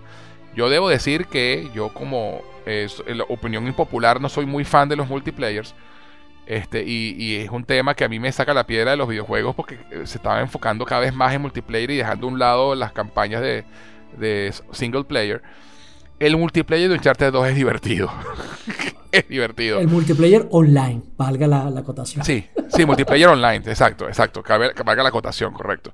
Eh, justamente por el tema de la verticalidad y ti- ti- tiene un feeling completamente distinto y es muy divertido. Y, el, y el multiplayer de Uncharted 3 es demasiado de pinga. Este, pero bueno, no sé si ustedes llegaron a jugar ese multiplayer. Bueno, yo sé que Rodrigo no, pero No, Pablo, ¿tú llegaste a jugar el, multiplayer de, de Uncharted 2? Llegué a jurungarlo, pero nunca me quedé pegado yo. La verdad es que yo, al igual que tú, tampoco soy muy fan de los multiplayer, salvo una que otra excepción. Bueno, simplemente hago la mención porque eh, a partir de, de este juego, todos los Uncharted tienen un componente multiplayer. Eh, y que bueno, realmente no, no es un, no lo hicieron, lo hicieron con, con cariño, no fue un, no fue puesto ahí a juro hecho los coñazos, sino que en verdad le pusieron dedicación y, y, y- y yo que odio los multiplayer, me divertí jugando ese multiplayer de Uncharted. Sí, es que hay, que situarse también temporalmente. O sea, estamos hablando de en el año 2009, apenas dos años después de la salida del primer Uncharted, y el salto es gigantesco, cosa que te hace pensar que esto estaba en producción desde, desde mucho antes de que saliera el primer Uncharted, eh, el primer Uncharted para, para la Play por una parte. Y por otro lado, estaba explotando el juego multiplayer porque el Internet de banda ancha ya era muchísimo más popular en todo el planeta. Entonces, era la tendencia del mercado en aquel instante y Naughty Dog no se quería quedar atrás. Claro, y bueno, y, y era, y era el ese momento hermoso del, PlayStation 3 donde el multiplayer era gratuito. También, no existía Plus todavía. ¿eh? Exacto. Eh, aunque Xbox ya por esa época sí estaba cobrando por su multiplayer, ¿no? Pero bueno, tú sabes, microdólares, Microsoft Dollars. Cinco, Este, sin comentarios. ah. Sin comentarios. ok, aquí también una cosa interesantísima y divertidísima de, de, de Uncharted 2 es el tema de los set pieces. Aquí obviamente hay set pieces mucho más grandes, mucho más rimbombantes. Y está uno de los más famosos de la saga, que es ese que ocurre en, en, en, en Istambul, donde eh, es la pelea contra el helicóptero corriendo por los techos, ¿no? Y, y el edificio se cae y tú brincas por la ventana y la vaina. Eso era, eh, insisto, nunca se había visto eso así en un juego donde tú jugaras la cinemática. Sí, y, ojo, y jugar no solamente era Quick Time Event o, Brincar. o lo que decía Rodrigo, apretar la tecla en el momento. quick correcto. time. Ajá. sino que tú realmente estabas moviendo al personaje, estabas brincando, escondiéndote, disparando. Este, y, y ese, y, y la cámara también se movía, se movía como en una película. Eso, son, eran momentos de verdad súper icónicos de la serie. Una de las cosas que me acuerdo que me, que me encantó de los, en cuanto a set pieces es hacia el final, que estás yendo, estás en Nepal yendo hacia el templo donde ocurre todo lo último y vas brincando de jeep en jeep. ¿Se acuerdan de esa escena? Sí, sí, claro, claro, por por supuesto. Este, que va- estás montado en un carro y te caes a coñazo al conductor, brincas para el otro y brincas para el otro. Este, eh, divertidísimo, genial. Era ver Indiana Jones. Total, chamo. Y por su- yo- y por su- ¿sabes No, qué? era, era ser Indiana Jones. Ajá. eh, Eso, era es- ser Indiana Es, Jones. es una de las cosas donde tú dices, oye, la- lástima que no se permitía el. O, o- o quién sabe, ¿no? Cu- ¿Cuánto habrá costado? ¿Cuánto habría costado? Pero el punto es que yo jugaba eso y en mi mente yo estaba escuchando. tan, charan, chan, chan, charan, charan. Totalmente, totalmente.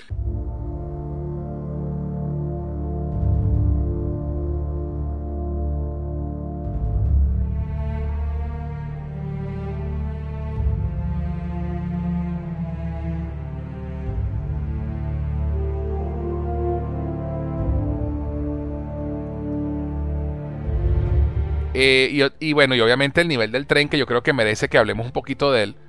Porque realmente fue el selling point del, del juego, ¿no? O sea, tienes que jugar el juego porque tienes que jugar este nivel del tren. Eh, realmente era impresionante ver cómo no solamente el tren se está moviendo en tiempo real, el movimiento del tren afecta a tu personaje. Tienes que estar corriendo por los techos, tienes que esquivar cosas que, eh, que pasan en la vía. El ambiente va cambiando, el paisaje va cambiando. Entras por túneles hasta que llegas a una zona de montañas de nieve y al final te enfrentas a un helicóptero usando una, una metralleta montado en el tren. Eh, ¿Cuál fue tu impresión, Pablo, primero que, que lo llegó a jugar cuando llegaste a ese, a ese momento del juego? No, que, que, estás viviendo una película, o sea, de pana. Eh, allí, allí rimbombaron, eh, o mejor dicho, resonaron en mi cabeza las palabras que me habían dicho, pana, tenías un Ferrari y lo tenías totalmente estacionado. o sea, porque además, y además la experiencia cinematográfica eh, usa, repito, o sea, toma elementos de otros videojuegos que cambiaron la industria, que fue la cuestión de la cámara sobre el hombro, que, que, que lo establece Resident Evil 4 Resident Evil 4. Sí. En ningún momento tú, tú, tú sientes, pues, pues eso es otra cosa también muy interesante de, de, de Uncharted 2, chamo. O sea, el menú del juego es bastante minimalista. No, sí. hay, hay, hay, momentos mm, en donde simplemente tienes toda la pantalla limpia, sin balas, ni salud, ni nada, que, eh, en pequeños instantes, pero el resto del tiempo lo que tienes es nada más el arma que estás utilizando y y, y, la munición que te queda. Claro, te, te, te, refieres al HUD, no al, no al menú, ¿no? Te refieres al, Exacto, al, a lo que ves en pantalla cuando juegas. Exactamente, a lo que ves en pantalla con, cuando juegas. Cosas que te hacen tener una experiencia increíblemente inversiva. Estás en una película sí. y la manera en que se mueve todo eso. Los movimientos de cámara es increíblemente cinematográfica. Bueno, que fue un parteaguas en ese aspecto. Esa escena, esa escena es un set piece que dura casi 20 minutos con el helicóptero y, sí. y explosiones y eso, es muy arma mortal, muy Indiana Jones, muy, me jodiste Rodrigo, arma mortal, totalmente, es que cuadra. O sea, eh, eh, mezcla arma mortal con, con, con, con, duro de matar Indiana Jones. Con duro de matar Indiana Jones, meterlo en una licuadora y añadirle jugabilidad, eso es un Charter 3, eso es un Charter en general. Bueno, y, y bueno, y, y a mí yo cuando me acuerdo cuando estábamos viendo esto, eh, jugándolo, y la escena del tren tiene dos momentos, ¿no? Al principio cuando te engancha y después sí. como en las dos terceras partes del juego cuando estás otra vez alcanzándola. Y tú sí. ya estás como con la anticipación de que, ajá, aquí fue donde empezamos. Exacto, exacto, porque ese, ese nivel del tren es el punto de quiebre en la historia en el que el, el juego, el juego llega a, a donde empezó se termina Exacto. la elixir del inicio del juego. Chamo, y dígame la parte también. Lo, lo, interesante también es la combinación de gameplay, porque no solamente disparando cámaras sobre, sobre, el hombro, que es la, la, buena parte de eso, sino el, el, momento donde Nathan Drake se pone así como en una ametralladora y empieza a darle el helicóptero, estilo Luke Skywalker en, la, en, en, episodio 4. O sea, o sea es, es, esa escena, esa escena nada más, eh, te resume sí. todo lo que es la saga de Uncharted. Bueno. No, además que es comiquísimo porque lleva este momento cuando él llega y el helicóptero, el tipo dice, coño, how do you kill a helicopter? El carajo hablando consigo mismo. Y de repente sales del vagón y ves la, y ves la ametralladora el tipo dice, ah, ok. que es un rompimiento de la cuarta pared eh, que no es directo. Sí, sí, es simplemente los comentarios que él hace de la situación. La, lo, eh, uno se identifica con el tipo porque el tipo además es muy divertido. Este, y, y, de verdad que ese, ese momento es de los grandes de la historia de los videojuegos, diría yo incluso. Que esa es la gran diferencia. Decir, perdón, con, con no, no, no, y, yo, o sea, lo que también recuerdo de esto es que tú, sabes, terminas la escena, estás al borde de tu asiento, eh, o sea, estás sudando, eh, y justamente ese es como que el pico del juego en, de la emoción, y efectivamente justo lo que pasa después es que llegaste a Nepal y es como que... Uff, bajas dos. Sí. Y llegas sí. a esta aldea. Eh, y, Hay un bueno, downtime genial en cuanto al ritmo mm, del juego. Es brillante exacto. lo que hacen. Mm -hmm. sí. Te permite como que uf, respirar. Now, ahorita absorber todo como que el nuevo ambiente al que llegaste. Eh, y bueno, y, sí. y, y, entonces empieza la parte también ahora de este juego, la parte metafísica de este juego, pues. Exacto. Exactamente, la cuestión chambala y demás. Sí. Y, y a mí que sí. Cabe destacar que, que no te voy a decir. Ajá, adelante, no, que adelante, si te Pablo. acercas a los tipos también les das coñazos así tipo Rocky, o sea que es divertido. O sea, continúa. Sí. No, entonces, no, lo que iba a hablar es que hay, hay eh, otra cosa interesante es que la primera parte del juego estás con Chloe, ¿no? Que es una, es una exnovia de Drake. Eh, y además, eh, que además está, está, estaba empatada con uno de los villanos, pero era para engañarlo. Y, y, y entonces ella es una aventurera eh, que, tam que, también es así, es como la versión femenina de Drake, ¿no? Uh -huh. eh, y pasas todo el juego con ella y cuando, cuando llegas a, a, a Istambul, a, a, Katmandú, no me acuerdo qué país es que está en que ocurre la, esa parte, te encuentras con Elena, que resulta que ellos terminaron en algún momento entre el primer y segundo juego, en esos dos años que ocurren entre juego y juego, y se encuentra con Elena que está con su camarógrafo Jeff, en paz descansa Jeff, este, y, y se encuentran otra vez, ¿no? Y, el, tema de los diálogos de película de aventura, cuando ella lo ah, Elena Fisher, la modelo del año pasado, cuando se presenta con Chloe, ¿no? Y, Elena se une a la aventura junto con Chloe. Y cuando, y cuando viene todo el momento antes del tren, ya Chloe tiene que seguir infiltrada con los malos. Entonces, eh, sigues con Elena. Entonces, e, esa conexión de él con Elena empieza otra vez a verse y te das cuenta que extrañabas a Elena, ¿no? Que es un muy buen personaje. Y, y el villano de este segundo juego es un warlord, ¿no? Un militar eh, que quiere, justamente el poder que le da la Shintamani Stone en Shambhala. Eh, y quería hacer este comentario porque justamente cuando llegan a esta parte, que es la parte metafísica del juego, es Elena y Drake solos y ellos vuelven a reconectar como, como pareja, pues, ¿no? Eh, además que tienen una química los dos actores increíble. Eh, y, ese, y, ese downtime que tiene el juego allí, que paseas por la aldea y te encuentras con el alemán que está viviendo allí, que después te enteras que el tipo era parte de un, de un pelotón nazi que terminó asesinando a sus propios hombres para evitar que llegaran a Shambhala, porque se dio cuenta del peligro que representaba la piedra Shintamani. Y hay un nivel en el juego donde paseas con un señor que se llama Tencent, que es tu Sherpa. Y, un, Sherpa. Y ahí el juego se convierte en un Tomb Raider. Estás explorando unas cavernas de hielo. Sí. y es un. Y entonces, claro, lo que dice Rodrigo es cierto. Tienes el pico de acción con el tren que estás ahí. Y luego viene un buen rato en el que el juego baja, baja, baja dos. Le baja dos a la intensidad y te conectas con los personajes y exploras esa cueva de hielo que es un nivel divertidísimo de paso. Sí, que es como un, rompecabezas pero de platforming, que estás como viendo a dónde te tienes que mover después y buscando el, siguiente agarre y todo esto. Y lo más divertido de todo es que Tencent no habla inglés y obviamente Drake no habla nepalés. Tibetano, lo que sea que hable. o, lo que sea, o lo que sea. Entonces es muy divertido eh, viendo a Drake tratando de descifrar lo que Tencent le quiere decir pero al mismo tiempo cómo conectan ellos dos. Entonces, de verdad que a nivel de guion esto me pareció genial. Genial, genial, genial. Sí, el, guion de es, es, una clase magistral de guion.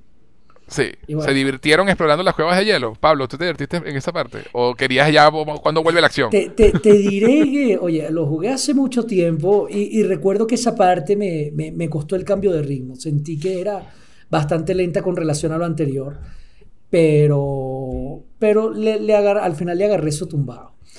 O sea, no, es mi parte favorita del juego, para serte honesto. No, te entiendo. por eso pregunto, porque no a mí, yo la, primera, vez, la primera vez que lo jugué, a desesperarme, La primera, vez que, la primera vez que lo jugué me pasó como a ti, ¿no? Porque estaba con la adrenalina todavía de lo que, de lo que había pasado. Pero como te das cuenta de lo que quieren hacer allí y es justamente conectar con Tencent, conectar con ese pueblo, porque lo que regresas de la cueva, la que el villano, está en la aldea destruyendo todo. Y como ya tú conectaste con ellos, de cierta forma, eh, ese siguiente set piece, que es la persecución del tanque a través del pueblo, que es buenísima, este, ¿sabes? le mete un nivel de, de, que te importa un pelo más lo que está pasando, ¿no? Este, y además Tencent y tú terminan peleando juntos. Entonces es, muy, es muy, muy bien, está muy bien contada la historia, de verdad. De verdad que sí. Y bueno, y cuando llegas al, final del, juego, que llegas a Shambhala, vuelve otra vez el tema sobrenatural, ¿no? Que te encuentras con estos guardias súper fuertes y extraños que protegen esta tierra perdida y te, das, y te enteras que es porque la piedra Shintamani no es una piedra literalmente, sino es el ámbar de un árbol como el árbol de la vida. Y es un ámbar, es un, líquido que, se, que se solidificaba y por eso pensaban que era una piedra. Y el que la bebía esas aguas, pues se, se convertía pues, mucho más fuerte y, y, más resistente. Lo que explicaba el porqué de los guardias súper duros de matar de esa parte del juego, que son súper peluísimos de matar, que absorben balas como esponjas. Sí, pero, igualito, el juego en ningún momento se hace eh, inmamable. Eh, exacto, inmamable, ni fatigoso, ¿no? Lo que hace es bajarle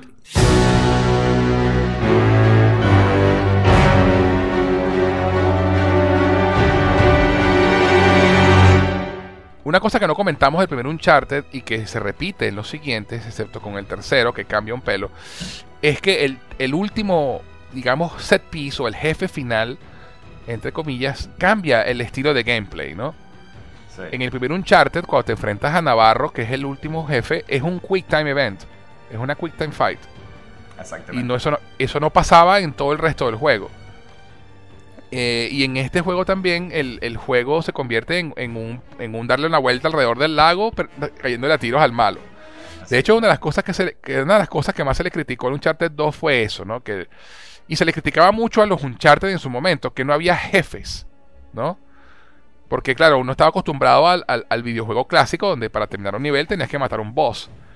Este, y Uncharted, como su, su idea era contar una historia, una narrativa de Hollywood de película, no tiene eh, jefes, sino que son set pieces los que, los que son los que terminan cada nivel. Pero hay un boss fight en Uncharted 2. Y realmente es bastante patético y, y mediocre, debo decir. A mí, ¿sabes que. No me molestó. No, no, y no, no molesta en, en nivel narrativo, pero, ¿sabes? Intentan hacer un boss fight, se no lo hagas, ¿sabes? O sea, te- haz como en el 1, pero es, es da vuelticas alrededor del lago, persiguiendo, dándole tiros a- al tipo, o sea... eh, eh, eh, o, o dándole no- tiros a, a las pelotitas de ámbar. al- exacto, a las pelotas de ámbar. Este, no es que, y no es que sea malo, pero me parece que es como la parte como más mediocre del juego, porque es el clímax, pues. Entonces Sí, es sí, un pelo, sí. es un pelo anticlimático. Pero luego viene la huida de Shambhala mientras se está todo derrumbando, que vuelve a ser divertido otra vez. Una, una de las cosas que quería comentar, porque dijiste que paz descanse Jeff. Jeff. Eh, aquí, aquí- aquí una de las cosas que tú notas de que, mira, vamos a. Estamos tratando con una audiencia más adulta. Es precisamente Mm. de que son, fueron capaces de matar a un personaje que ya tú tenías una relación efectiva, pues. sí. Eh, y, y matarlo a sangre fría, además. Eh, Sí. Que son cosas que tú no sueles hacer cuando la audiencia es infantil. Eh, Sí. o, o no haces, pues. Y yo creo que es como que es, un- es una, indicación, una indicación de que, mira, ellos saben que su audiencia puede tolerar, digamos, este tipo de cosas, pues. Y obviamente después, cuando ya llevan esto a, a- a- a The Last of Us, ¿sabes? Ah. el estudio Sí, bueno. de quién es su audiencia, Sí. ¿no? Y, y es- Sí, y sí, eso es sí. el ADN de PlayStation, chamo. PlayStation prácticamente nace eh, tomando la batuta que estaba... eh, Sega trató a los gamers por primera vez como adolescentes y no como niños, y PlayStation fue la primera compañía en tratarnos como adultos. Punto. Un- Una de las cosas que estaba tratando de buscar la cita ahorita en esta conversación, yo escuché en algún momento de que, de que, y estaba tratando de encontrar de que uno de estos ejecutivos de PlayStation dijo, mira, Uncharted salvó al PlayStation 3. Sí. Eh, ustedes seguro se recuerdan que el PlayStation 3 salió como que a un precio bastante elevado eh, y realmente no tuvo las ventas. Y aparte en un ambiente donde Xbox como que había desarrollado una consola que es bastante efectiva, con Halo y no sé qué cosa. Nintendo por el otro lado salió con Nintendo Wii, que también como que revolucionó, digamos, tuvo un impacto bastante Reventó la liga. el- exacto, la reventó. Y, Sí. y, y creo que el PlayStation 3 como que no se encontró, ¿no? Y, y que si no hubiese sido por Naughty Dog, el PlayStation 3 hubiese sido como que un, un fracaso, pues, hubiese sido un Wii U. Nunca escuché esa frase, eh, Rodrigo, pero no me hubiera sorprendido que lo hubiera dicho alguno de los ejecutivos de Sony. Probable, tal vez Jack Tretton, tal vez eh, a- a- algunos de los dirigentes, pero tiene toda la razón ahora que lo menciona, es verdad. Play No, 3 y- tuvo un arranque sí. accidentadísimo y horrible. Terrible. Y horrible, pero eh, Uncharted 2 pff, le dio un impulso increíble a la consola y ni te cuento cuando vino God of War 3 y al final de Last of Us Sí. le dio un cierre maravilloso que fue prácticamente el gran impulso para la Play 4 después, o sea, en la cúspide. Sí, no, eh, Es increíble. y, y no, y estamos hablando de, de, de, todos- de- de dos juegos de Naughty Dog. Todos Eh, juegos de Uncharted y, Exactamente. y Last of Us, Exacto, exacto. God of War 3 que, que es Santa Mónica, pero igual. que era de, de Santa Mónica Studios. pero igual. O sea, ¿no? y que... o sea, realmente la PlayStation 3 logró stick the landing, ¿no? Lo- logró hacia el final encauzarse. Y justamente era por lo que comentaba hace rato, que la arquitectura del PlayStation 3 era innecesariamente complicada. Y al principio los desarrolladores de terceros tenían muchísimos problemas para programar en, eh, en PlayStation 3, era muy poco amigable. Y hacia el final de la generación ya estaban ya, ya conocían cómo hacer las cosas Y, pero tardaron un poco en agarrar el tumbado a, a la consola, pues, sobre todo a la hora de desarrollar y de programar. Estas digresiones son maravillosas, pero, pero sí, ¿no? Es que, es que Sony venía de ser el líder del mercado con la Play 2 y se creía la última Coca-Cola del Sí. desierto y por eso dijeron vamos a cobrar Sí. 700 dólares y llegó Nintendo y soy barata, cuesta 250 dólares. Exacto. Esa, esa, cu- esa cuña fue bonita. Exacto, ah, Sí. cheap, tú te acuerdas, Y ¿no? que eso, y salía el Play- PlayStation 3 diciendo, Una- soy poderosísimo y hago todas estas cosas. Exacto. Y salía Wii diciendo, yo soy divertida. Exacto. Que, que era, y, de- y de paso lo- los sexistas horribles. Oye, yo creo que esa cuña habría sido variada por lo políticamente correcto y esta Sí, dictadura sí, fastidiosa que vivimos. Sí. De, de, de la- de- Sí, sí, de lo que no se debe decir, pero chavo, la gorda con anteojos nerda. Por favor, Ah, sí, tal cual. soy tecnología, Tal soy cual. el futuro, soy Blu-ray. Y salía la otra tipa súper sexy con la Wii diciendo, "Ya, I'm cheap. Sí. Comercial icónico, icónico, icónico. Maravilloso. Ojo, que, al- que era una copia de Mac versus PC, el gordo versus eh, el Steve Sí. Jobs. Pero bueno, Exacto. volviendo al tema No, de y lo otro que Ajá, ajá. Lo otro que iba a comentar sobre el tema de Jeff, que fue algo bien, y que es verdad que narrativamente fue muy, estuvo bien logrado porque tú pasas todo ese nivel en Nepal cargando a Jeff, Cargándolo. Que está herido. sí, Sí, sí. sí, sí. cargándolo para salvarle la vida y para nada porque al final le pegan su tiro en la cabeza y lo matan. Y, además- y hasta, el, hasta el villano te lo dice. Qué lástima que lo cargaste todo este camino. Y ¡pum! Y le pega el tiro. Sí, O sí, sea, sí, sí. aparte te lo recuerda. Ahí es donde te hace falta un guionista venezolano que diga, papá, tanto puja para cagar diarrea, te lo voy a matar. Tal cual, tal cual. Entonces Uncharted 2 llegó a vender 6 millones de copias. Imagínense ustedes. Este, y se convirtió obviamente en uno- el juego insignia de, de PlayStation 3. Pues eso ya era el bundle con que venía con cómprate tu PlayStation, que viene incluido Uncharted 2 en la vaina. Este, y, y fue eso, fue el, el- el resurgir realmente de, de la PlayStation 3 de la consola. Y bueno, llegamos entonces. Si quieren comentar algo más de, de Uncharted 2, So- so- ¿Alguno de ustedes? solamente es uno de, de- de- O sea, estamos en 2022. Esto es. Este juego sale en el 2009. 11 años después, todavía sigue siendo uno de los mejores videojuegos que puedes jugar ever en tu puta vida. Si tienes chance y no lo has jugado, juégalo. Cierro Sí, señor.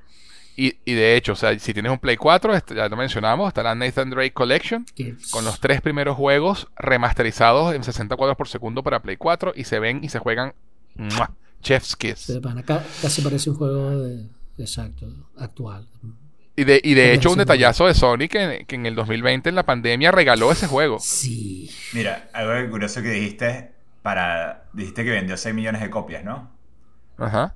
Ajá. En el 2009 habían un poquito más de 20 millones de PlayStation. Exacto. Imagínate el alcance que tuvo que prácticamente Wow. un tercero de los que tenían acceso a la consola eh, compraron este Compraron juego. este juego. Sí, o sea, Nathan Drake, o sea, para, para mí God of War y God of War lo ha bajado un poquito, pero Uncharted y God of War en PlayStation es Mario Bros y Zelda en Nintendo. O sea, para, tú te compras la consola para jugar a- con Kratos y Nathan, ya. Sí, sí, sí, sí, totalmente, totalmente. Continuamos entonces. Entonces llega, en el 2011, se estrena Uncharted 3 Drake's Deception o La traición de Drake, como se le puso en, en castellano.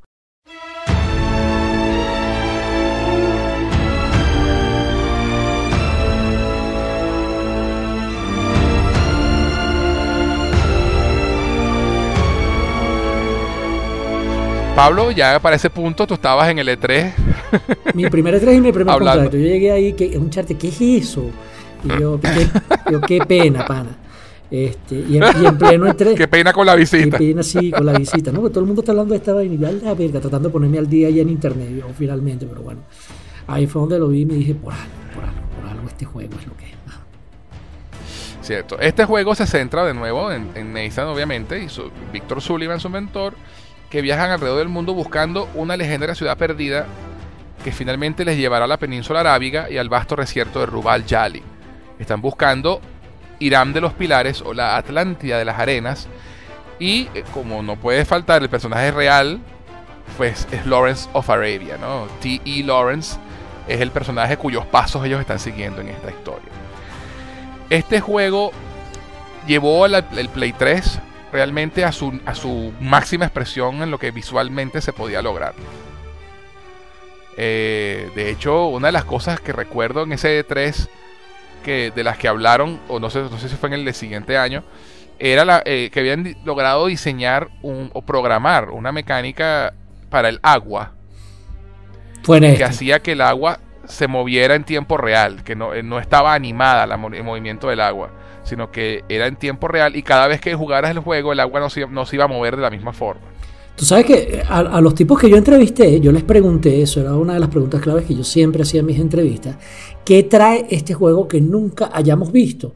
Y la respuesta inmediata que me dijeron fue la escena de, de acción dentro del barco y el movimiento del agua en tiempo real. Decía, esto es algo que nunca antes se ha visto en la industria del videojuego. Sí, Y es lo que tú comentas.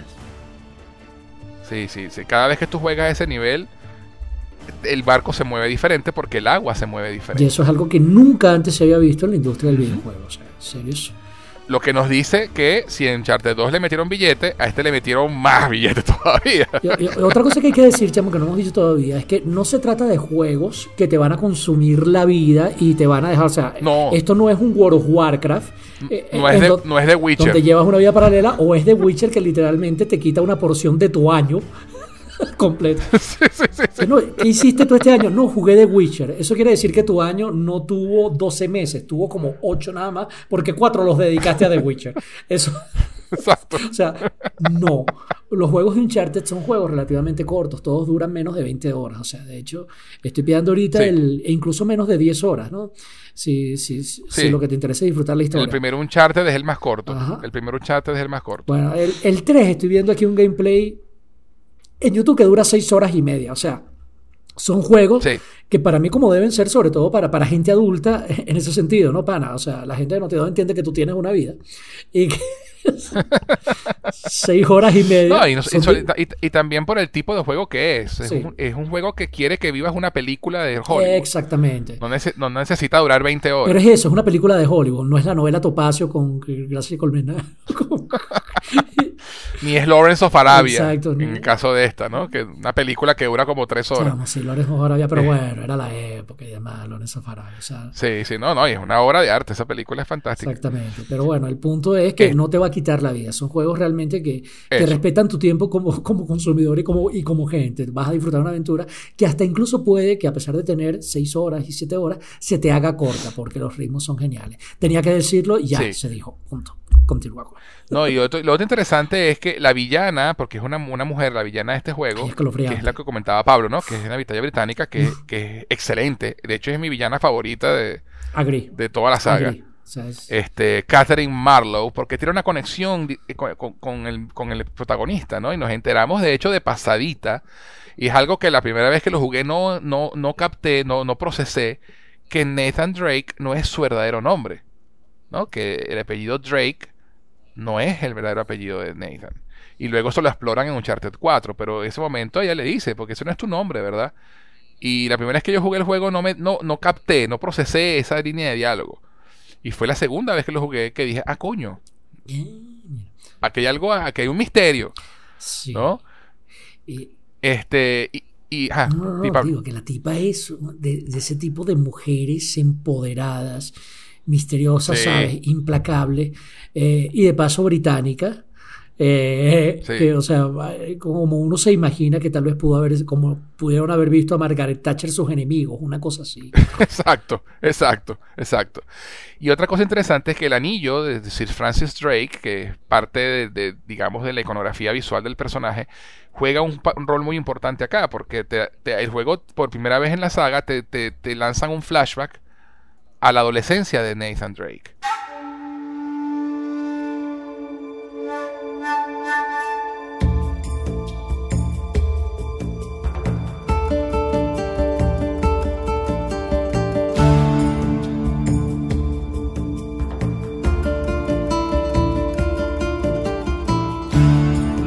¿No? Y vemos cómo conoce a Víctor Sullivan por primera vez, vemos de dónde saca el anillo y nos enteramos de que el anillo es realmente un decodificador de un astrolabio, ¿no? De- para encontrar justamente la, la ruta a la ciudad perdida de Ubar, Otra vez. que es donde quieren llegar.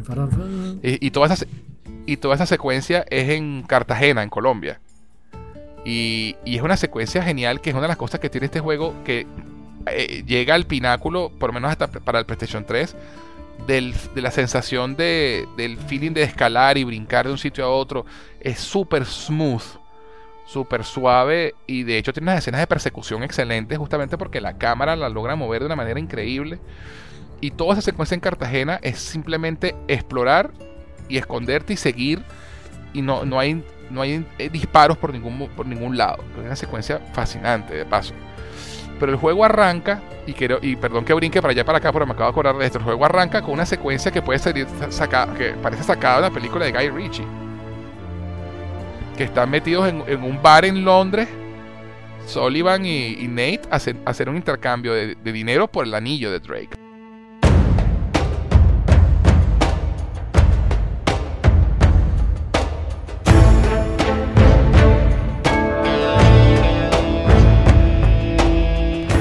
De Marlowe quiere comprarle el anillo. Y ellos le dan un anillo falso y ahí una, y se caga coñazos en el bar.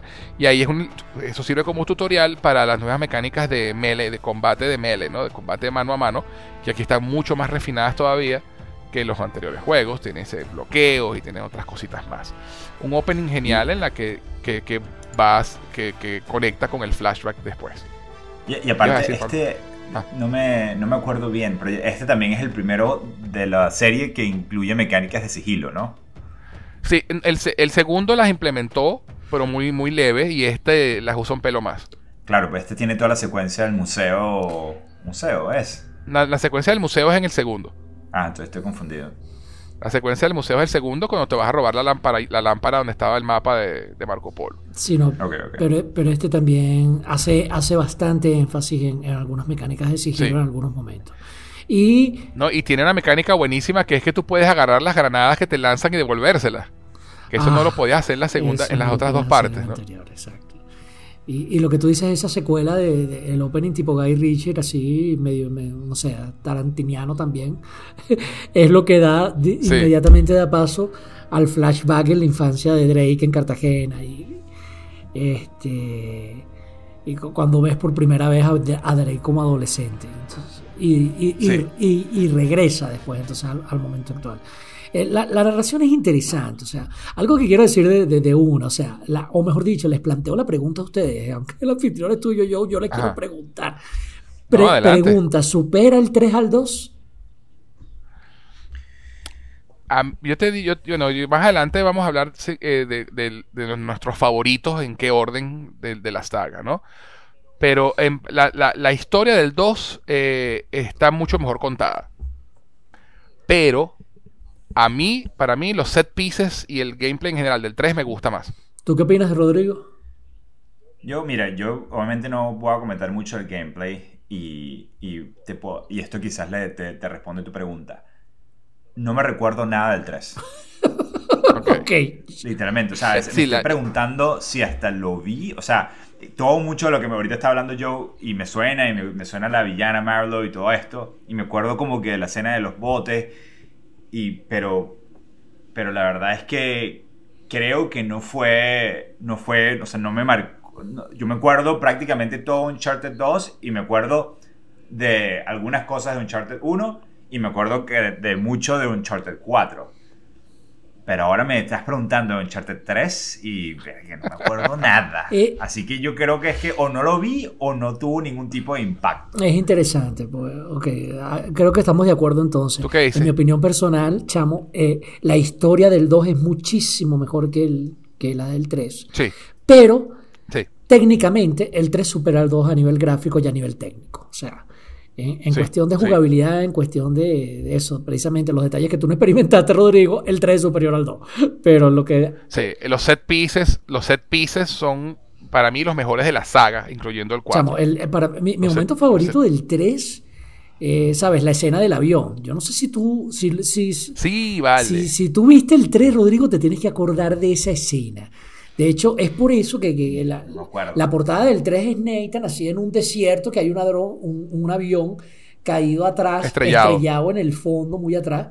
Y por algo escogieron ese momento de portada. Una vez que tú juegas la escena del avión, tú dices, mierda, con razón, esta es la portada del juego. O sea, es una vaina increíble. Eh, no sé, ahí entra otra película, Harrison Ford, en Air Force One, pero lleva llevada un, al extremo, no sé, de la pelea del pollo de Peter Griffin con el pollo en Family Guy, ¿sabes? Una cosa absurdamente violenta, ridícula y loca que tú dices, esto habría sido imposible de filmar completamente, porque empieza como una coñaza dentro, dentro de un avión más o menos, y al final, o sea, la cosa llega a un punto tal que el avión se estrella y Nathan se agarra de una caja y la caja tiene un paracaídas y así es que el tipo logra escapar en medio de todo aquel desastre, pero, o sea, grabar una secuencia así en, en real life, o sea, ni Tom Cruise con Misión Imposible lo ha logrado, que eso ya es mucho decir, pero bueno.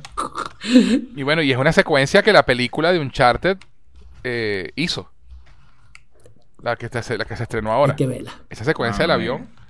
Esa secuencia del avión está en la película de Uncharted nueva. Tengo que verla, tengo que verla, porque tú, te pones a pensar cómo hacer eso en real life y tú dices, wow, o sea, de para no está nada fácil. Sí, sí, tú, ves el trailer de la película de Uncharted y te muestran partes de la secuencia. Las cajas guindadas en el aire y con el avión abierto y toda la cosa. Tengo que ver.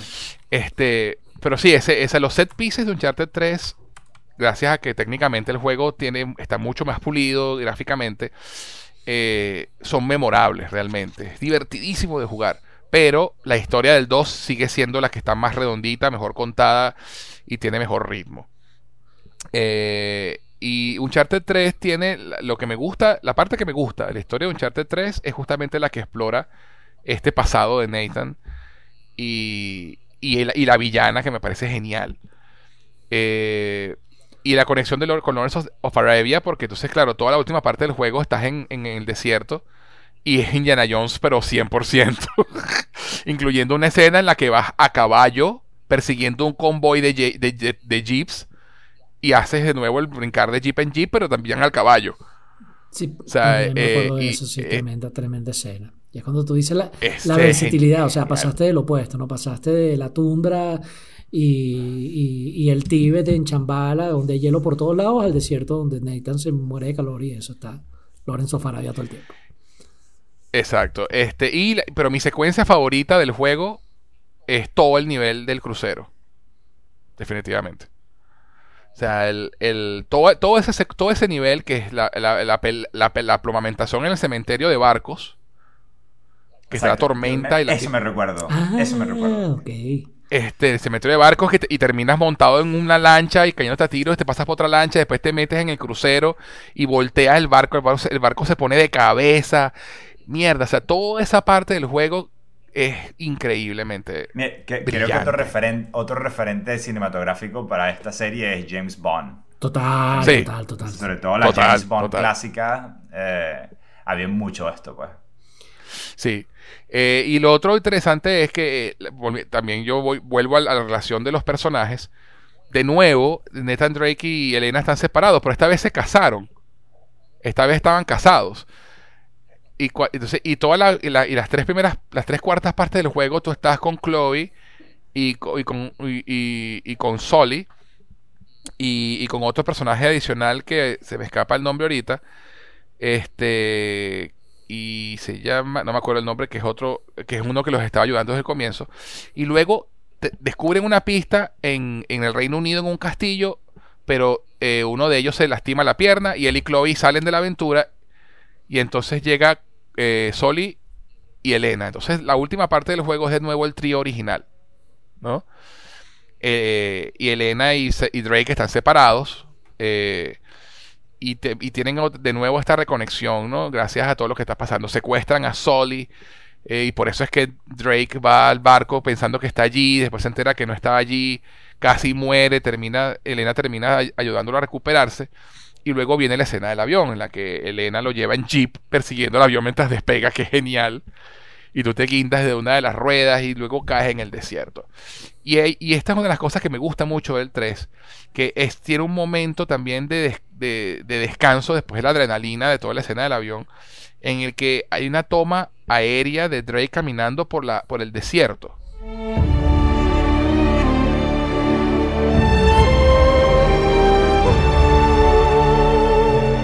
Muy cinematográfica muy cinematográfico. Más la música, que es otra cosa que no hemos nombrado.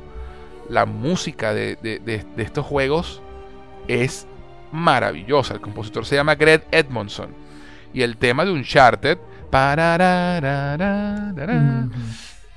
eh, este, eh, se ha convertido ya en, ¿sabes? Un tema icónico, pues. Total. Pero, pero particularmente el, el soundtrack de la tercera película, que tiene estos elementos árabes y recuerda mucho a Lawrence of Arabia, Indiana Jones. Ese momento que comento en el desierto, cuando él está caminando solo en medio de esos océanos de arena, la música, por- la toma ¿Por qué me aérea? Ya atrás, quiero volver a jugar el puto juego. Sí, es que es demasiado, eh, eh, eh, es demasiado divertido. Y este también tiene, y este es el que tiene el, el- el- el- si comenté que en el final del 2, el, digamos que la batalla final, entre comillas, aquí no hay batalla final. En el 1 y el 2 había batalla final, aquí no, aquí sencillamente llegas a un punto y el juego toma el control y luego tienes que escapar. No hay, no hay enfrentamiento, no hay nada. Pero eh, narrativamente ah, se cierra un círculo en la vida de Nate porque ese anillo que era su identidad, que, el, que él depositó su identidad, termina perdiéndolo, dejándolo ir, ¿no? Junto con Marlo que termina ahogada en la arena y se lleva el anillo con ella.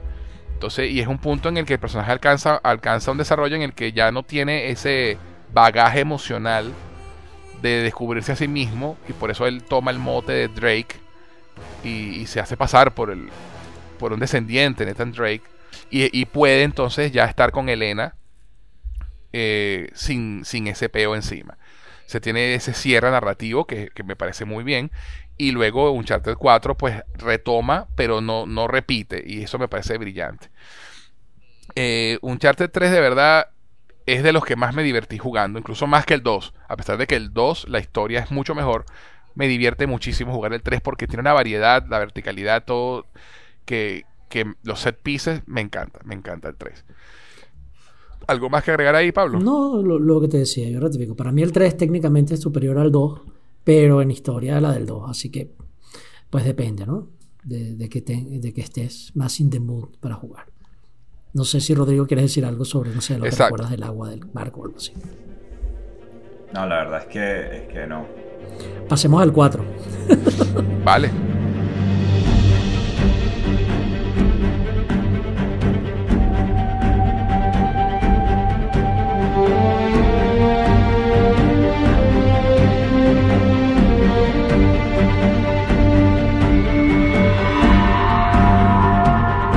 Entonces pasamos al 4. Pasamos a Uncharted 4. Uncharted 4, como dijimos, brinco generacional, pasamos del PlayStation 3 al PlayStation 4. Y, y no, y a pesar Y de que pudo nota. haber. Y se nota, Sí, sí. no. Es uno de los juegos que, to- a pesar de. eh, y recordemos que Uncharted 4 no salió con el juego cuando salió al mercado. Eh, Uncharted 4 tardó un poco más en salir. No, fue un juego que salió con el, de lanzamiento. Sí, no fue de lanzamiento, Este, pero sí. No fue de lanzamiento. pe- O sea, se, re- se llegó a retrasar un par de veces. pero digamos, fue el- Este- yo, digo, que- yo digo que Uncharted 4 fue el juego que le dio el primer gran impulso a la Play 4, ¿viste? Porque Sí, antes de sí, Uncharted 4, eso iba a decir. antes de Uncharted 4 en la Play 4 habían salido títulos demasiado cualquier vaina. Sí, sí, sí, sí. Es más, o sea, inclusive estoy aquí viendo las fechas. Exacto, mira, el, el, el Play, el Play 4 salió en 2013 y Uncharted 4 en el 2016. Échale O tres años una después. cons- se desarrolló propiamente para el Play 4. Ujú. No fue una de Sí. estas cosas que desarrollaste Sí. como que al principio y... Sí, Sí. que el primer Uncharted se Y se notaba nota, eso, se pues, que, nota. que- que el primer Uncharted se nota que lo estaban pensando para Play 2. No, que viene el Play 3. Ah, bueno, métele un parche, dame lo que yo lo pego, es una canción de Arjona. Exactamente. Vamos a hacer las texturas y tal. Ajá. Exacto. No, este sí. Bueno, y aparte que la arquitectura del Play 4 también era bastante diferente a la de Play 3. Y bueno, y de hecho, ha- hay todo un tema, uno de los temas de Sony de conservación de videojuegos. Uno de los principales retos que ellos tienen es sencillamente que el Play 3 fue tan raro de que es difícil, de hecho, hacer como los. O sea, hacer que esos juegos corran en, en- en las consolas actuales sin, sin realmente, digamos, Sí, intervenir sí, de em- forma em- emularlo es difícil de emular. Eh, exactamente. Sí. Eh, Y por eso te- ese, ese- de- ese tema de, retrocompatibilidad entre el 3 y el 4 es justamente porque la arquitectura del 3 es tan complicada que era difícil correrlos en el hardware del PlayStation 4. exactamente. Había, Mientras había que hacer remasterizaciones o remakes para poder jugarlos. Exactamente. Entonces, Uncharted 4 de pana todavía ahorita sigue siendo uno de los juegos más bellos de la generación del PlayStation 4. Totally. Todavía ahorita. O sea, tú lo juegas ahorita y después, incluso después de ver la maravilla visual que es Last of Us 2 este, y God of War, todavía Uncharted 4 está ahí parado sin con la frente en alto, no joda. Se ve Bueno, eso y hermoso. a mí me da risa, me da risa, hay un momento del juego, Ajá, y ya está adelantándome bastante, ¿no? Pero hay un momento está bien. del juego donde tú estás escalando estas torres, ya cuando estás en Libertalia, en la isla esta de los piratas. Ajá, de los piratas, sí. Eh, y estás escalando una torre. Y, y bueno, aquí no hemos hablado de esto, pero aquí, claro, introducen al hermano de Drake. Y bueno, Sí. aquí esto es una película como más... eh, una película, mírenme a mí. Un juego ya más familiar, pues, donde aparece el hermano, estamos casados con Elena. Por cierto, la, la escena donde juegas Crash Bandicoot con Elena, eso es una escena también que todo el mundo como que... ¡Wow! Brillante, Eh, brillante, Exacto, brillante. Es, demasiado, es demasiado meta el, el- toda la escena donde agarras el PlayStation 1 mientras juegas un juego del PlayStation 4 jugando Crash Bandicoot en- dentro, o jugando un juego dentro de un juego. Sí, Eh, sí. eh, y, pero ajá, lo que llegué a decir, que a mí me da mucha risa cuando llegas a una torre y escalas y de repente tienes esta vista, ¿sabes? De esta isla caribeña, tropical, hermosa de atardecer. Y, y sale el hermano de Drake y, le, y dice, oh, mira qué, qué bella esta vista. Y como que tienen una pausa ahí, ¿no? Eh, Ajá. y me da risa eso porque de alguna manera es el developer piropeándose a sí mismo. Sí, sí, sí, sí, sí, sí. Como diciendo mira- el juego, el juego va a pararse bonito. aquí para que el jugador vea lo bonito que es el juego. Y de paso me voy a jalar bola a mí mismo a través de unos Y personajes. de paso se autos a la bola, exacto. Genial. Se autos a la bola. Oye, pero tú Es sabes, que vamos a decir. eso es lo que hacen los maestros, chamo. O sea, como el, Claro. el, el final de Inglorious Bastard, Brad Pitt hablándole a la cámara y diciendo, creo que esta es mi obra maestra, marico, ese es Tarantino diciendo, I- think this rechísima". may be my masterpiece. Exactamente. Tal cual, tal cual. Qué genial, bueno, yo no había caído en cuenta de eso, Rodrigo. Qué buena observación. Sí, sí, sí. Sí, sí, sí. sí, no, genial. Genial. Y bueno, Y como bien creo dijo que, Rodrigo, ojo, ajá. Cuando eres backseat gamer, como que. Como no Claro, estás ves más tan esas cosas, pendiente del gameplay. O sea, como que ves más esas cosas que están como que en la vista periférica. Te Pues. creo. Eh, Claro. Te creo. Y, y creo que Uncharted 4 tiene mucho de esas cosas, pues. Sí, Uncharted 4 realmente, gracias al poder del, del- del PlayStation 4, por supuesto, tiene visualmente unas cosas increíbles que, de detalles que, que no, no se podían ver en los otros juegos, ¿no? Pero más allá de eso, también, como bien nos menciona Rodrigo, narrativamente estamos casados con Elena. Drake pasaron unos, han pasado un par de años. Drake eh, eh, trabaja res- haciendo res- rescat- rescatando, eh, haciendo uh, vainas Buzo, en el, en el océano, ¿no? rescate, exacto. eh, eh, exacto. ¿no? Pero es un trabajo completamente mundano y aburrido. Exacto, exacto. Y extraña esas aventuras, ¿no? Pero él prometió y, y dijo, mira ya, yo voy a sentar cabeza y me voy a quedar tranquilito.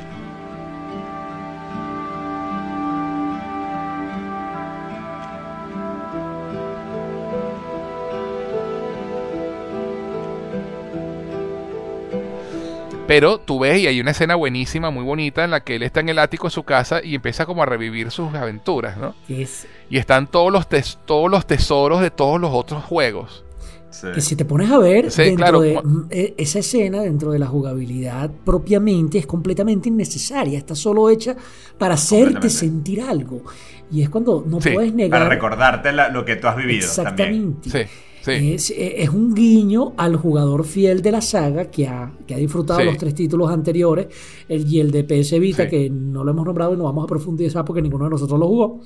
Pero Exacto. Y además ese no fue desarrollado por Naughty que no Dog. fue hecho por Dordido, por Sí. lo tanto estamos fingiendo demencia, que ese no existió. Ya lo escucharon, Exacto, lo exacto. admitimos que fingimos demencia.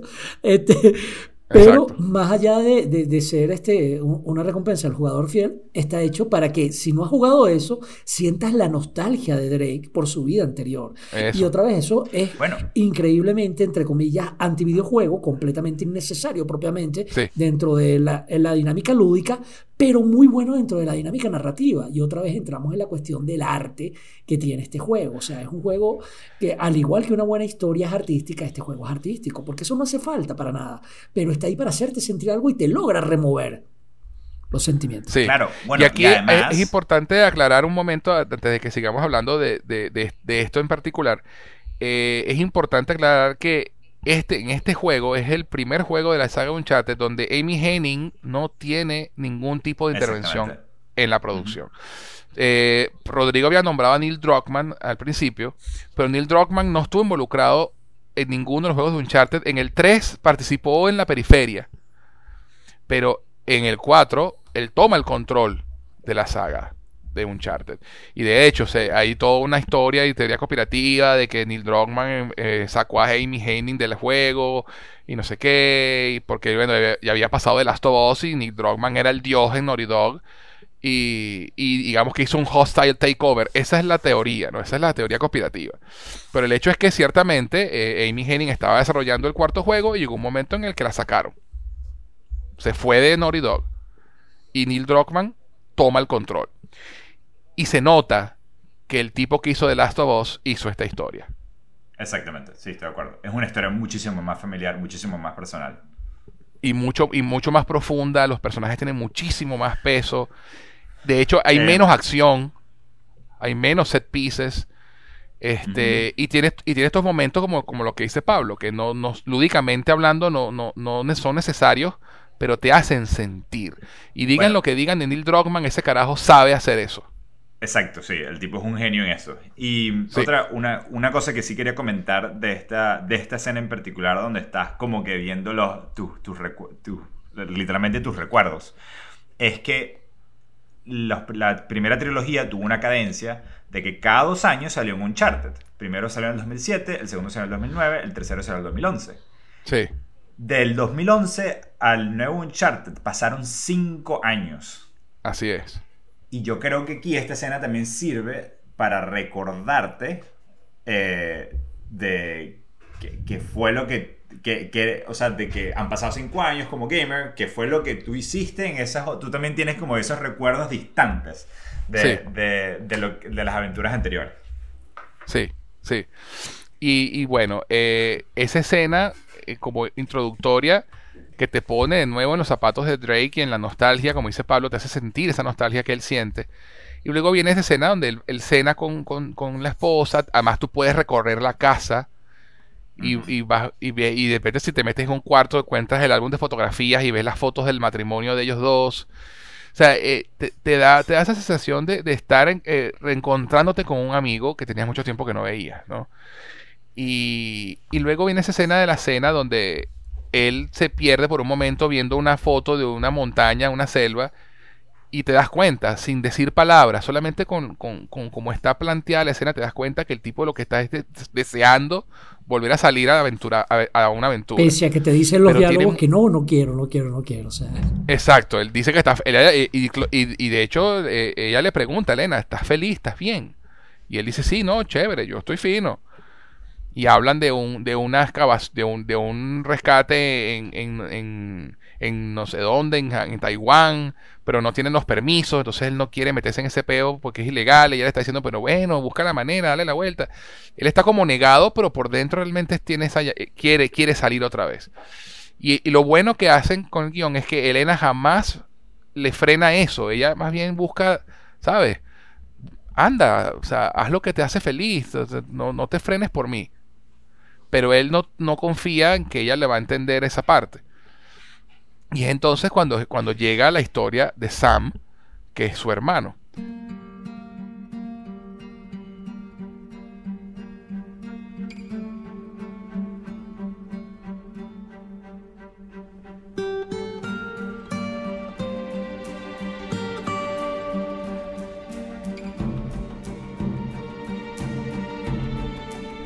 Y aquí pasa lo que pasa a veces en muchas películas, que de pronto en la cuarta parte te enteras que el tipo tiene un hermano y, nunca se mencionó antes, ¿no?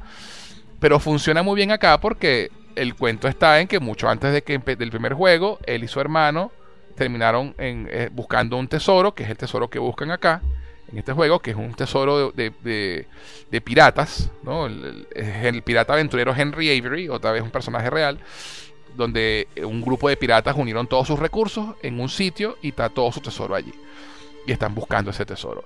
Y buscando ese tesoro, eh, su hermano lo, dan por muerto. Él cree que su hermano murió. Y entonces por eso es que no habló más nunca de su hermano. Entonces, bueno, está justificado que no, no se hablara del hermano porque él creía que estaba muerto. Entonces, por lo menos no, no fue tan jalado de los pelos. No sé qué les pareció a ustedes la inclusión del hermano de buenas a primeras, ¿no? Más allá de lo bien que funciona el personaje después en el juego. A, mí me gustó, yo te soy honesto, no, no la vi forzado para nada. Me, me, parece. Para nada. Obviamente, oye, eh, el, como tú dices tú, ¿no? Es un ¿qué hacemos ahorita para que, que la historia sea mejor? Métele un hermano a Drega. Pero la manera en que lo implementaron está, me parece que está muy bien hecha. Así es como haces tú este tipo de improvisaciones que obviamente no estaban en tu idea original del personaje. Bueno, yo, creo, yo creo que sirve también para como crear la historia de origen. También. Exacto. Además que, también terminan de explorar la infancia de Drake y, cierra también ese círculo, ese ciclo, pues, que, que, cuál es la historia de Drake. Y de hecho, hay que destacar que Sam, la voz la hace Troy Baker, que es el que hace la voz de Joel en The Last of Us. Entonces tienes a Nolan North y a Troy Baker, los dos mejores voice actors de la industria, trabajando en un mismo juego juntos. Sí. Y realmente. Que por cierto, una controversia que tuvo Troy Baker recién, ahorita que se lanzó una cosa ahí de NFTs ahí súper rara y le cayeron todo el mundo encima. Ah, sí, ah, no, sabía, no sabía. Los NFT, chamo, no sé. Ve el capítulo de, de post pandemia de South para que veas lo que pienso de los NFT. Sí, no, no, estamos todos de Pero, aquí el villano. Eh, eh, ¿Qué ibas a decir? Continúa, aquí el villano, aquí el villano. Ajá. El villano de este juego es Rafael Rafe Adler, que es, eh, estuvo con los hermanos Drake en la misma prisión panameña donde arranca el juego buscando este tesoro pirata. Y solamente él y Nathan lograron escapar. Y al igual que Nathan y Sam, busca desesperadamente el tesoro de Henry Avery. Y hay un pique entre ellos dos allí porque eh, eh, Adler, Rafe, es un tipo millonario de cuna con muchos recursos, pero no muy brillante. Y Drake siempre le gana la partida, ¿no? Drake siempre consigue el tesoro primero, Drake siempre consigue todo primero que él. él tiene ese, ese resentimiento contra Drake y lo que lo hace un villano moderadamente interesante. Pero de los villanos aquí, la que se roba el show es Nadine. No sé si están de acuerdo conmigo. Ah, la morenita. la morenita, sí, que ella... La que es la jefa de seguridad o qué sé La jefa de seguridad. que ella, ella, ella es la líder de una red de mercenarios que contrata Rafe para que lo ayuden a encontrar esta, este tesoro. No, había pillado que hay cierto patrón, ¿no? De hacer mujeres empoderadas, villanas, temibles en esta, en esta saga. Sí. Y lo interesante de, de Nadine, que es, una mujer surafricana, es que la tipa realmente sabe girar las manos. tipa pelea. Pelea rechamente bien, que de hecho le partía el culo a Drake en dos oportunidades. Total, cuando, cuando ella aparece por primera vez, pero es que le patea ese culo y lo hace, pero lo vuelve ñoña. Sí, sí, sí. Pero este juego también implementa en cuanto a mecánica eh, el, sigilo mucho más que los otros juegos. De hecho, tiene una mecánica de, esconderse en la hierba alta y de poder marcar a los enemigos para, para, para poder matarlos unos a unos. Tiene la, mecánica de sigilo más implementada. ¿Qué ibas a decir, Pablo? Perdón que te Una de las cosas que a mí más me gusta de este juego, chamo, y es que si algo ha distinguido a los, a los Uncharted es que, es que son juegos de mucha diversión. O sea, no son juegos que ah, de, los guiones y las historias son historias ante todo divertidas. Bien, vale la comparación y lo hemos dicho aquí ya innumerables veces. Indiana Jones. Cuando tú ves Indiana Jones, ¿qué viste? ¿Qué mensaje te dejó? No sé, pero me divertí. O sea, eso es lo que tú dices. Pero el 4 lleva eso más allá. Y es, el, y es el que tiene para mí la historia más profunda y más maravillosa de todas. Porque en serio, o sea, te conmueve hasta los tuétanos, o sea, casi que llora al final. Y de paso te deja una moraleja increíble para la vida. Si Parvus Pagna, eh, la grandeza empieza con cosas pequeñas. O sea, eh, eh, esta historia lo lleva todo, y, y, o mejor dicho, este juego para mí lleva absolutamente todo un charter a un próximo nivel. Y lo que hace Uncharted 4 en general, como todo, para mí, eh, bueno, es, es, eh, eh, es lo que tú creías que ya no se podía subir de nivel, se sube de nivel en todos los sentidos. Es una maravilla. Estoy de acuerdo. Rodrigo, ¿tú qué, qué, opinas tú de la historia de, de, Uncharted 4 en general? No, o sea, creo que aquí todavía no hemos llegado a la pregunta de favoritos, pero sí, o sea, yo creo que este es el, el pico de, de, lo que hemos visto de Uncharted. Y la verdad es que y, aquí es donde yo también termino la serie, pues yo no le llegué a ver nada lo Los Legacy. después. Los Legacy. los Legacy. Eh, no, y no ha venido más y Efectivamente, eso, siento que este Neil Druckmann es un experto también en hacerte sentir cosas, hacer historias mucho más relacionables, más íntimas. Y, creo que el tipo la reventó, pues. Totalmente de acuerdo. Totalmente de acuerdo. Es, como decir, esta también es como la Indiana Jones, eh, la tercera, la, del Santo Grial. Que también, ¿sabes? Dan historia de origen de, Indiana Jones, te, eh, involucran al papá. Aquí no es el papá, sino el hermano el que está involucrado, ¿no? Bueno, y Suri, que siempre sigue siendo, siendo una figura paterna. Em, no, y sabemos también sobre su, sobre la madre de, él y el rol que tuvo en, su vida. Eh, la, educación con los católicos, la escuela de boca, caradito travieso que se escapaba por el techo. El orfanato. todo ese rollo. Tú dices, y además. una relación con el personaje mucho más fuerte de la que tenías en las tres anteriores, que ya de por sí era fuerte. Sí. Exactamente. Exacto. Y, y su relación con, con Elena, de nuevo, que para mí es como la piedra angular de de, la saga en general, ¿no? Su, relación con Elena y cómo, cómo lo hace crecer a él como persona. Exacto. Y aparte que te, muestran, eh, no, es una relación romántica, eh, eh, se siente como, o sea, se nota que es una relación romántica con sus altos y bajos, con complejidades. no, es y yo creo que eso es importante porque no es un tema de que son ideales y ya, sino, o arquetipos super ideales, sino que son personajes que tienen, digamos, te muestran a Nathan y a, Elena también como personajes que tienen, que no son unidimensionales. No son y no son perfectos. Exactamente. Los hace creíbles, chamo, los hace reales. Sí, exactamente. No es una cuestión de, no sé, Tony Danza y la otra como que se ven quién manda quién, que tú dices. Judith Light. Judith Light. No, y, además el, el, eh, la, porque yo ya comenté que en los anteriores dos juegos eh, hay una separación entre, de los personajes y una reconciliación a través de, de, vivir aventuras juntos, ¿no? Y te das cuenta que eso es una de las cosas que los hace conectarse como pareja. Y este juego explora mucho más esa parte. Porque él decide cuando aparece su hermano a pedirle ayuda porque tiene que buscar ese tesoro porque si no lo van a matar. Y es lo que es el, el evento que hace que él decida de nuevo lanzarse al ruedo, pero él también por sí mismo, por una cuestión personal, también quería y encontró la excusa perfecta, pero no le comunica eso a Elena, le miente. Este, justamente temiendo de eh, su reacción, de que ella no lo, no lo vaya a apoyar, cuando ella sí, lo hubiera apoyado, porque sabemos que lo hubiera hecho, pero es él todavía teniendo que aprender que ella es su compañera también en ese aspecto, en la parte de las aventuras. Y, ese momento en que, porque él pasa las primeras partes del juego hablando por teléfono, después de cada set piece la llama y le miente Coba, no, nos vamos a tener que tardar un poquito más porque tienen que ir para otro sitio. Exacto. Hasta, hasta que llega el momento en el que ella lo descubre. Y ellos, que ellos llegan a la habitación del hotel y ella está allí. Porque aparte no es ninguna pendeja, pues. No, para nada. Y eso es lo que me encanta, que los personajes están súper bien escritos. Y yo me acuerdo que ese momento fue jugando, yo dije, ¡Oh! O sea, yo sentí que me descubrieron a mí. ¿Sabes? Así como que, oh shit. ¿Sabes? Y de paso tengo, hola, te presento a mi hermano que nunca te mencioné que existía y, que está aquí. O sea, y, y, es, y Soli el que durante toda esa primera parte le está diciendo, habla con Elena. Dile la verdad. O sea, el, el, guion, el guion está demasiado bien escrito, de verdad.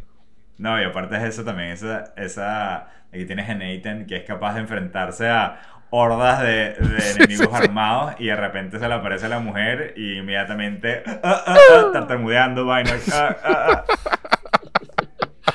Una cosa que probablemente nos pase a todos. obvio, sí, sí, por supuesto.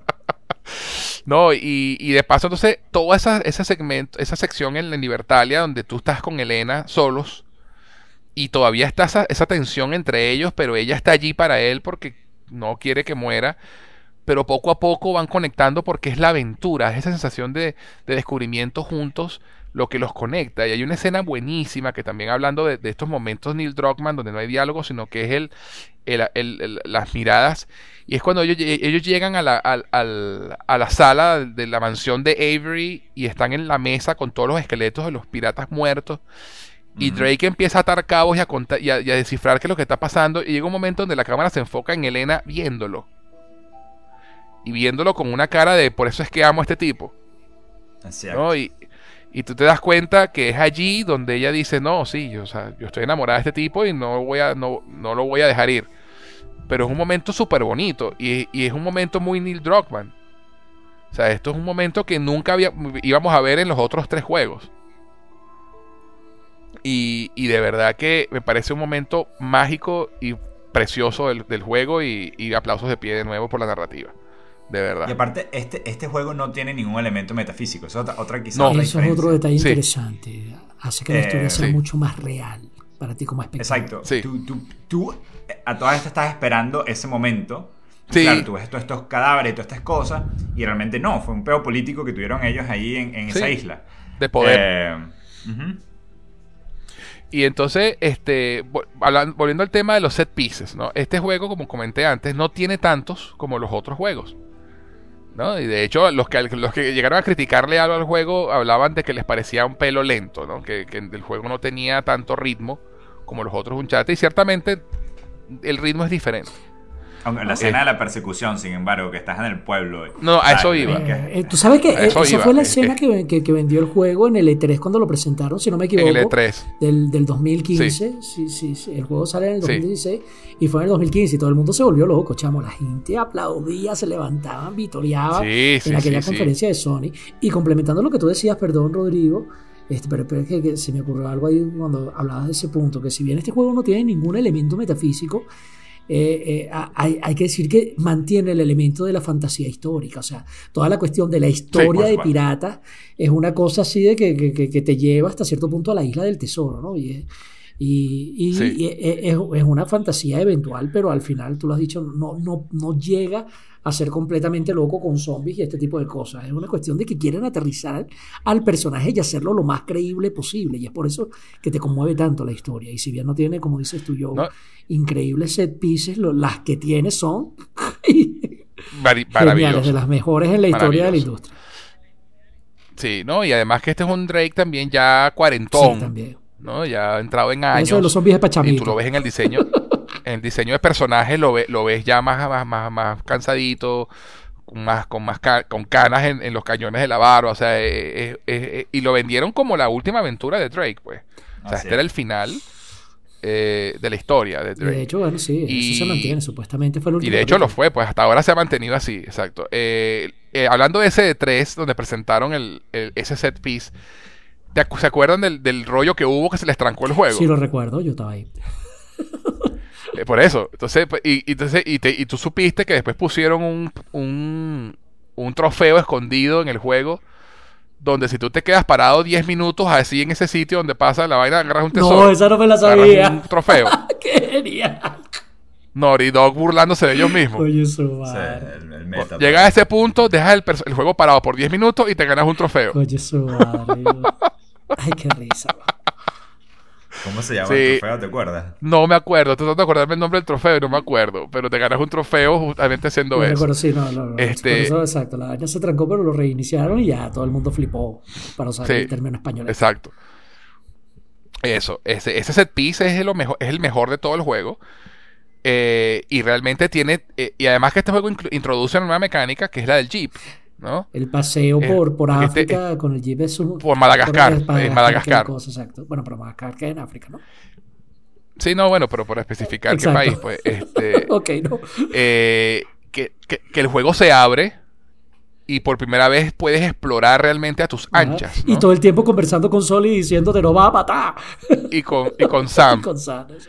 Además que hacen una cosa buenísima que es que si por ejemplo están en una conversación y luego te bajas del jeep para hacer algo y te vuelves a montar en el jeep y los carajos retoman la conversación, chamo. Sí. ¿Te has dado cuenta? ¿Sí? Eso también es ¿Te diste cuenta de eso? interesante. Está lleno de detallitos maravillosos que tú dices, wow.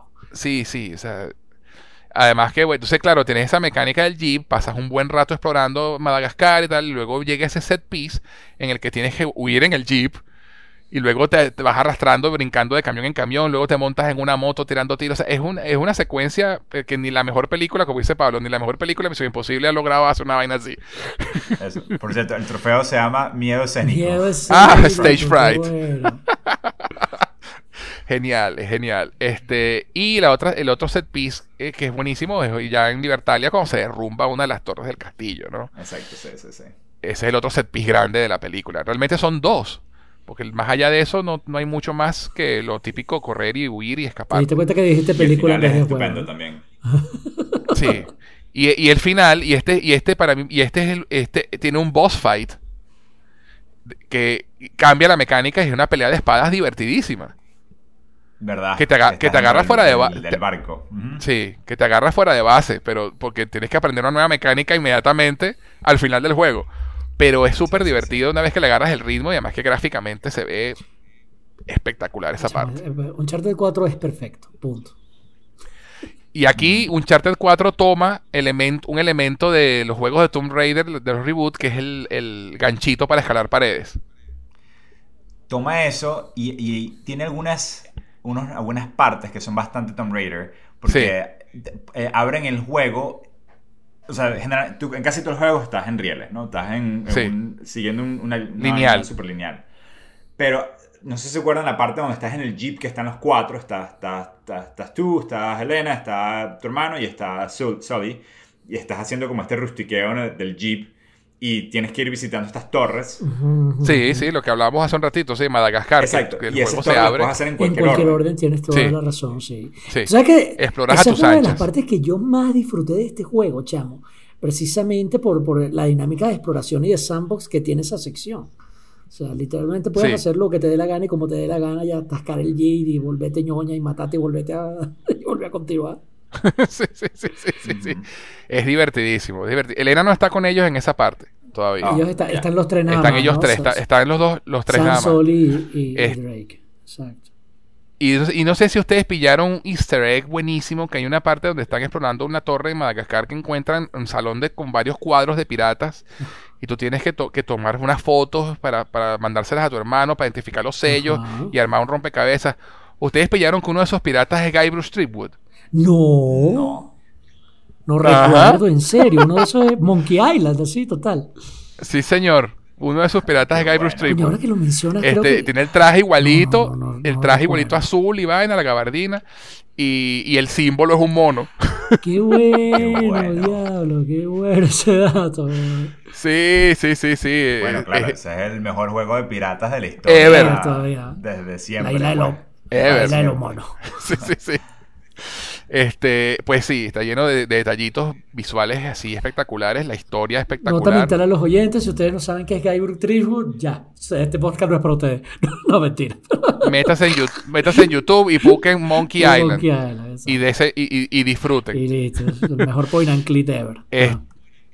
Ever. Este, y bueno, luego del final, eh, en el que por fin logran escapar y tal, y todo el tema, y todo el, el juego te lanza otra curva. Y es que tiene un epílogo.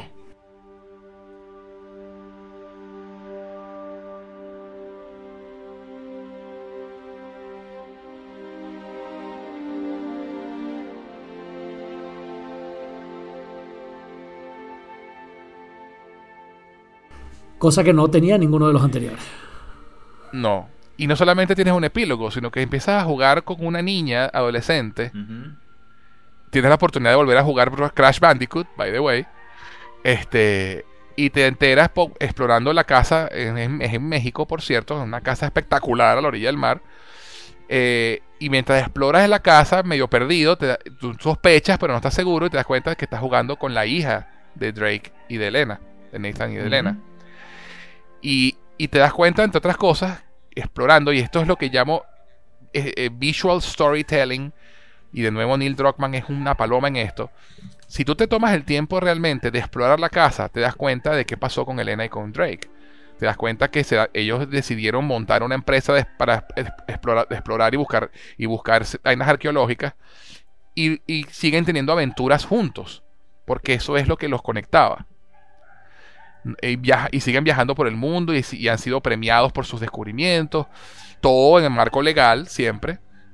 Y esa parte de aventuras de tiros y disparos se la tenían escondida a su hija, que no tenía idea. Y la hija era, y también la hija tiene talento para la exploración, le gusta la fotografía, y te das cuenta que Sam y, Sam y, y Sully se volvieron un equipo y siguen haciendo vainas como hacía con Nathan, ahora lo hace con Sam. Y entonces tú exploras esa casa y te das cuenta de que Nate y Elena son felices. Tuvieron una hija. Es un epílogo bastante, bastante emotivo encuentras una carta en el que te lees que Soli y Sam van a ir pronto para allá a pasar unos días con ellos. Y luego ella llega a la casa de al lado, que es, que es como la oficina de ellos. Y descubre uno de los libros y encuentra una llave y logra abrir un closet y encuentra todos los artefactos de los viajes de, de todos los anteriores juegos. Claro, las que no pistolas. sabes es que los papás son unos genocidas a niveles tales. Exacto. Y ya vamos a hablar de, de la disonancia ludo- ludo- ludo- ludonarrativa, pero vamos a terminar de hablar del, del tema del epílogo, ¿no? Y, y entonces ella se da cuenta que sus padres, pues mira, tuvieron unas aventuras bastante serias. Y el juego termina en este high note donde Elena termina diciendo a Drake, ¿sabes? Ya es hora de que le cuentes, pues. Y, y se van a pasear en barco, felices como familia, a- a- a- mientras Nate y Elena le, le cuentan a su hija su- sus aventuras. Y es un momento perfecto para dejar la serie, un final perfecto, perfecto. Y bueno, y que todo el mundo se sintió satisfecho, pues como que listo, concluyó esta historia. Sí, y a, y no, Ah, y a mí no me, no me avergüenza decir que, que boté mi lagrimita y todo durante el epílogo. O sea, eh, de verdad es bastante conmovedor. Sí lo es. De verdad Sí, que sí. Entonces, bueno, este, aquí termina la saga de Uncharted, de los juegos con Nate. Y hay un elemento que acaba de nombrar Rodrigo, realmente, que, que es una cosa que siempre se ha discutido en los videojuegos, ¿no? Porque, bueno, juegos como, hablando de juegos viejos como Contra o cosas así, pues tú realmente estás matando gente, ¿no? Este, y, y eso es un término que se denomina disonancia ludonarrativa, ¿no? En la que realmente tú estás asesinando personas y, y son unos genocidas en potencia, como dice Rodrigo. Pero realmente eh, importa si es un videojuego. ¿No? Eh, yo- claro, yo creo que es, es prácticamente necesario, ¿no? Sí. Eh, porque es- efectivamente si tú no tienes esas escenas o estos, estas piezas de, de combate, pues se hace... No, no, no, no, no, no existe el juego prácticamente. Si, si bien el juego tiene otras, otras mecánicas, eh, el juego en esencia es un juego de, de disparo a tercera persona. Sí, Eh, y, y yo creo que es necesario, ¿no? Claro, Claro. eh, hay otros juegos que han aliviado esto precisamente haciendo que tus enemigos no sean humanos.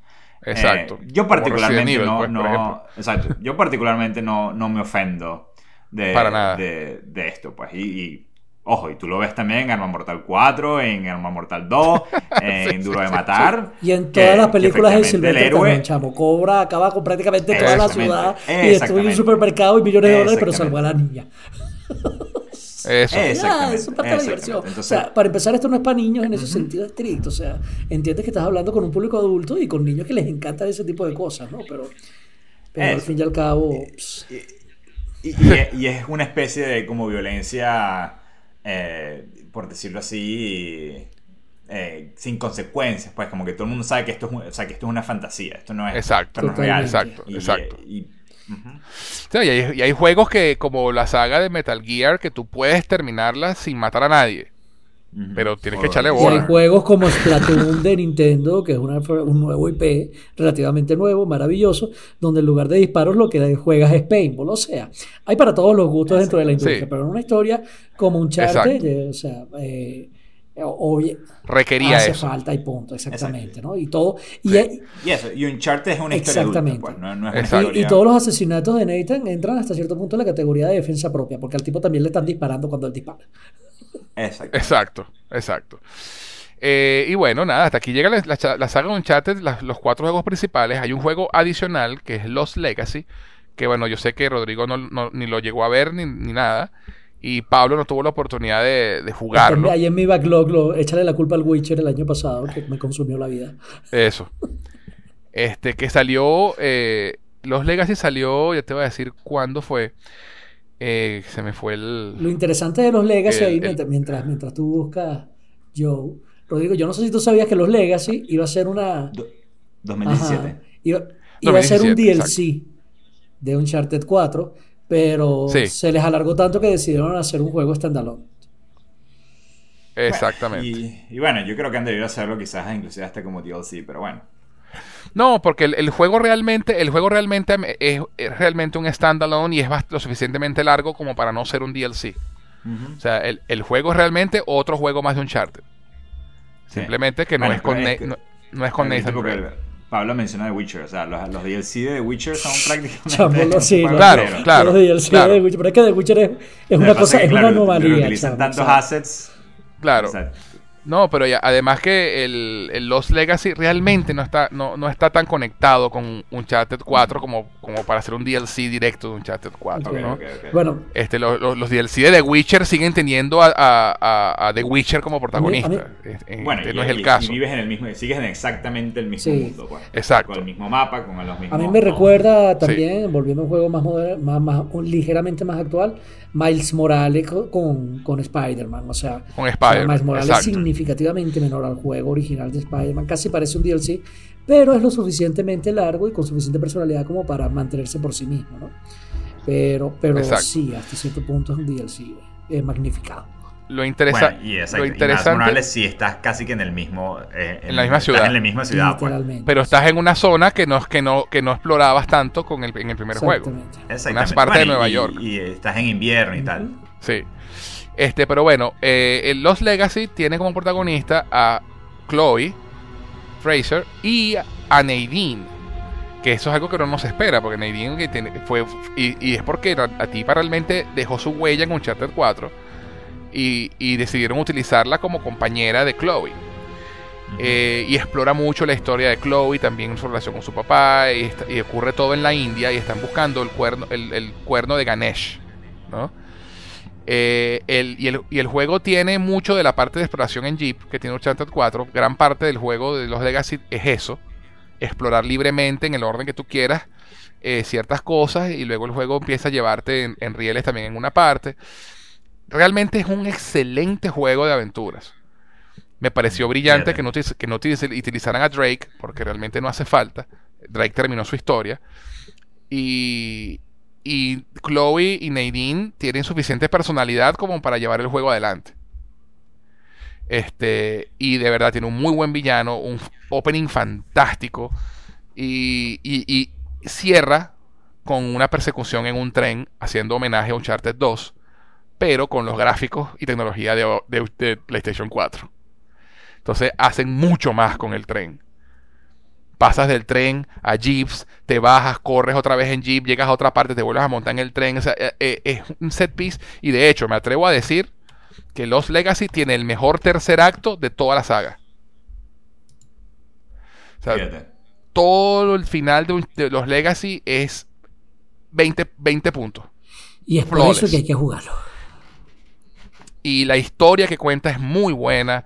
Te habla también de la, de la historia de Nadine, de por qué montó ese, ese grupo de mercenarios.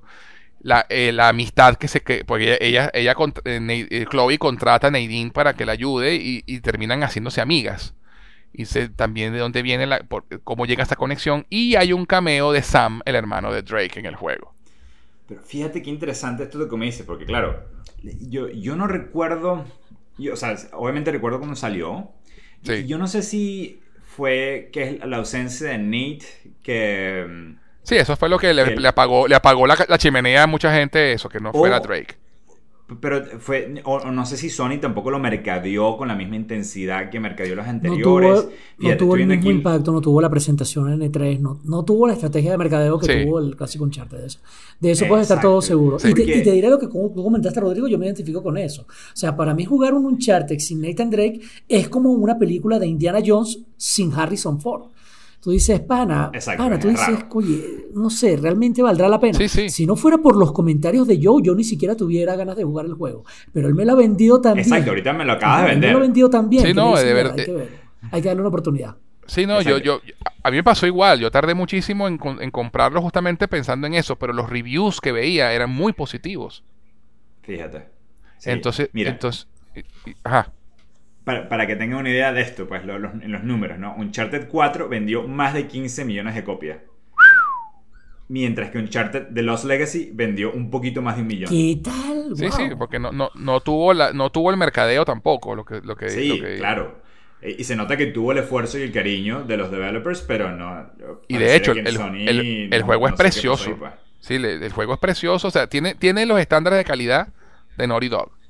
Eso asegúrenlo.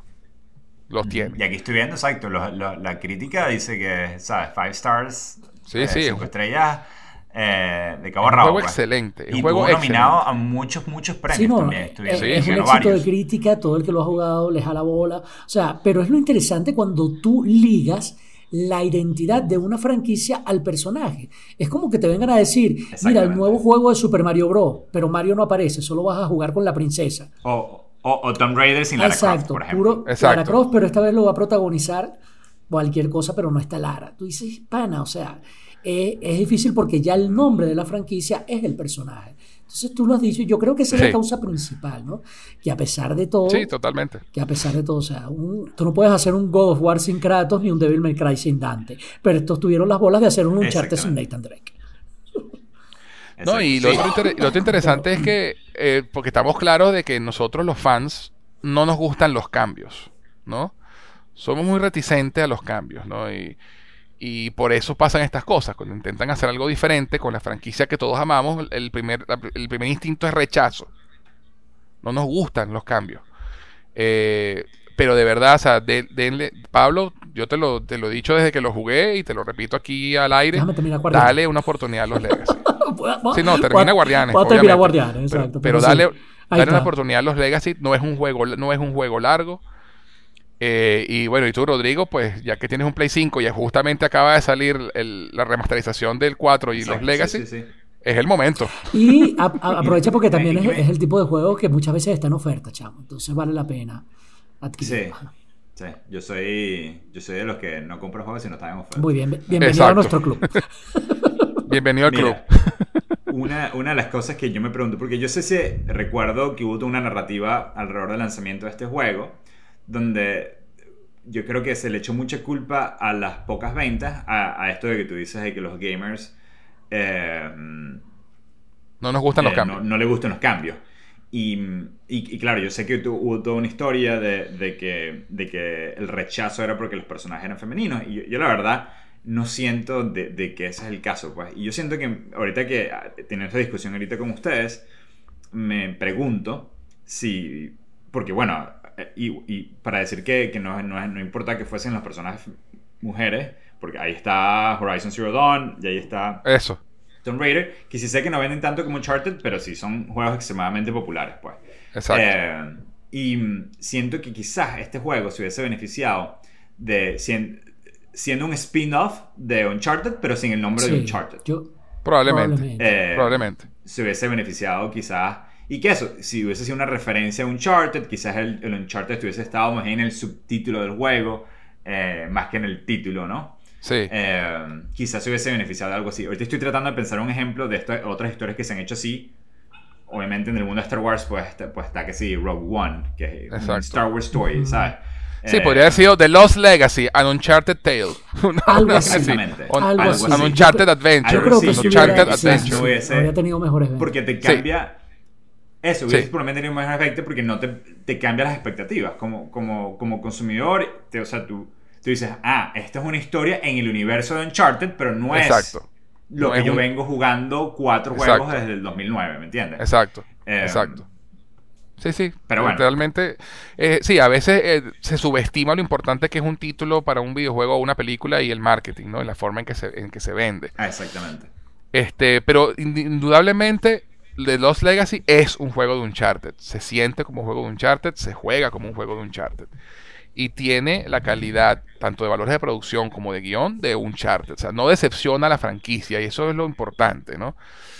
Eh, y, lo que los, jue- y los que lo han jugado se han dado cuenta de ello y, y lo han dicho a, a- a Vox Populi, incluyendo los reviews que salieron del momento y los que lo han jugado luego. Este, y yo lo recomiendo altamente. Así que bueno, Rodrigo, este es el momento Anotado. de que Anotado, sea tu anotado. primer Uncharted que juegues tú. Oye, sí, qué interesante. ¿eh? Exacto. Después nos contarás.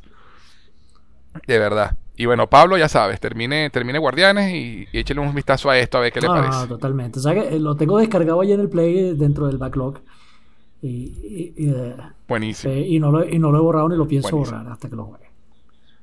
buenísimo. Bueno, definitivamente la saga de Uncharted son unos juegos extraordinarios. Gracias muchachos por conversar conmigo sobre ellos hoy. Mi- Mira, antes de finalizar, antes de finalizar, ajá, ¿cómo ordenas tú tus favoritos de Uncharted? Así rapidito, sin mucha explicación. A eso, a, a eso iba. Mi Uncharted favorito es el 4. De hecho, yo voy a orden descendente. 4, 3, 2, 1. Y pongo el 3 primero por lo que dije. Me divierte muchísimo jugar el 3. A pesar de que la historia del 2 es mejor. he jugado más veces el 3 porque me divierto muchísimo con los set pieces. Este, y si tengo que meter a los Legacy, lo pongo después del, después del 3, de- después del, del 4. O sea, 4 los Legacy, 3, 2, 1. A mí, desde la postura del Backseat Gamer, como donde la narrativa es lo, fue lo más importante, yo pondría 4, 2, 1, 3. Ok. Ok. ¿Y tú, Pablo? 4, 2, 3, 1. 4, Pero 2, lo 3, interesante es que coincidimos, ¿sabes? El 4 es el más arrecho. Sí, el Es una 4, el 4 no tiene padrote. Puta obra eso no tiene- maestra, no tiene maravilla. discusión. O sea, en serio, Sí, es sí, sí, sí. una maravilla. Y uh, otra cosa interesante, pese a haber salido en el 2016, que, que es relativamente, este, entre comillas, viejo en comparación con muchos de los, de los juegos más recientes de la Play 4, pues. eh, cuando tú ves cualquier conteo de los mejores juegos de la Play, Uncharted 4 está ahí. Sí, es así. Es así. Bueno, y, y cuando tú ves un recuento de los mejores juegos, punto. Punto. Exacto. Uncharted 4 Uncharted está allí. 4 está ahí. claro. Exacto. Aunque eso es tremenda discusión, los mejores juegos ever, pero sí, Uncharted 4 está. Definitivamente se ha ganado un sitio En la, conversa- en la en la conversación. conversación de los mejores videojuegos de todos los tiempos ever y punto. Sí. Sí. Bueno, antes de irnos, no podemos dejar de mencionar que hace poco acaba de estrenarse una película basada en estos juegos. Ya me lo medio dijimos hace un rato. Con Tom Holland, Spider-Man en persona, en el rol de Nathan Drake y Mark Wahlberg como Sully, que ya nombramos que nos pone nerviosos a todos. Eh, cabe destacar que es la primera película producida por PlayStation Studios. Y aunque la crítica y los fans de los juegos no la han visto con buenos ojos, la taquilla ha superado incluso las expectativas del estudio, lo cual prácticamente garantiza una secuela. ¿Qué impresión les da la película basándose en los trailers, por supuesto, ya que no la hemos visto? Pablo. Oye, eh, que era algo que hacía falta para empezar y lo poco que, se, que, que- he visto en los trailers, lo, lo poco que la he podido experimentar, parece ser muy, muy fiel a los videojuegos, que de por sí son increíblemente cinematográficos. Yo tengo unas expectativas muy altas con respecto a esta peli. Eh, pero también estoy claro que al igual que con Star Wars y, y, y- y con, no sé, la próxima de Mad Max, las expectativas pueden que sean tan altas que sean imposibles de cumplir en la mayoría de los fans. Yo estoy seguro que me va a gustar y que es una joya del cine cuando vemos la categoría de videojuegos adaptados a películas. Pro- Exacto, o sea, exacto. sí, porque la gran mayoría de adaptaciones, que está claro, han sido una soberana mierda. Eh, Eso. y bueno, no sé. Eh, si lo vemos ahí, probablemente tal vez estemos ante una de las mejores adaptaciones ever. Y yo estoy seguro que por más mediocre que sea el resultado, no la pueden cagar tanto, coño, porque los videojuegos son muy, Exacto. muy buenos.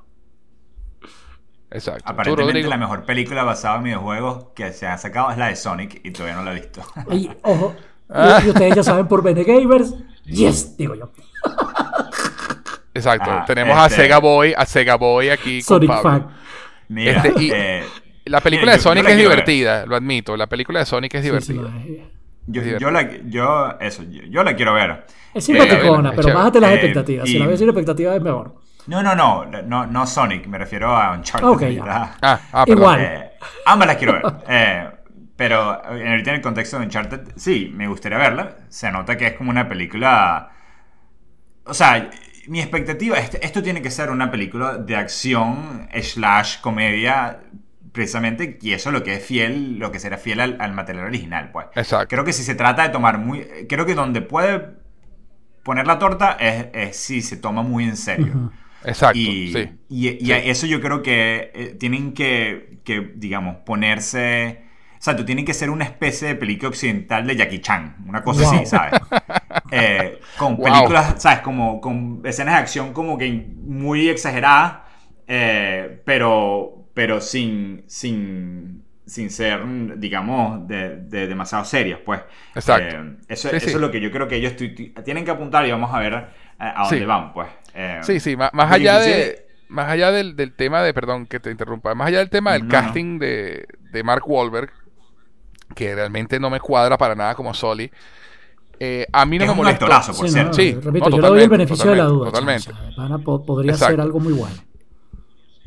A Pero, no exacto, mol- ¿cómo no le van a poner bigote, por ejemplo? Sí. O sea, es una cosa así que tú Y, dices, o sea, y Mark Sí. Wahlberg con panza, por favor. O sea, es una reinvención del personaje. Ajá. ¿no? Sí, y, Exacto. y a mí no me molesta Tom Holland como Drake. No, Este, me parece por- que tam- Yo le tenía tampoco. miedo, al principio lo veía muy chamito. sencillamente, sencillamente, Después me dije, sencillamente Pues, están, bueno. están apuntando al Drake al comienzo de sus aventuras. Lo bueno es que no Sí, están sí. adaptando ninguno de los juegos. Eso están es tomando bueno. Sí. elementos, elementos de los juegos de los set pieces, pero están contando una historia nueva. Entonces, están contando los inicios de Drake, pues, Drake joven. Entonces, esto da para una franquicia de, si la vaina funciona, de hacer varias sí, a- apostar por Tom Y- Holland sería, digamos- perdón, con tipo Indiana Jones Harrison Ford con 80 años y sigue siendo Indiana. O sea, dentro de 30 o 40 años podría Exacto. seguir Tom Holland haciendo a Nathan Drake si esto tiene éxito. Exacto, exacto. Y, y- nuevamente, digamos, se utilizan historia, una fantasía histórica, pues. Exacto. Que Y bueno, y está- Antonio- y un de una expedición de, de Magallanes, pues. Exacto. Y Antonio Banderas es el villano. Eso es otro punto a favor. Mm, cierto. Que cuadra totalmente Antonio Banderas. Entonces, en bueno, ya, ya, ya, ya veremos qué tal la película. Ya veremos qué tal la película. Este, ninguno de nosotros la, hemos- visto, pero bueno, cuando la veamos, pues haremos una mini reseñita para, para completar la conversación sobre Uncharted.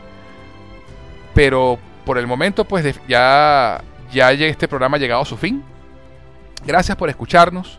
No olviden calificarnos con 5 estrellas o con un pulgar arriba, darle like, suscribirse y dejarnos un comentario y estar pendientes de próximos episodios de Cinefila y otras hierbas, cine, televisión, música y videojuegos para escuchar.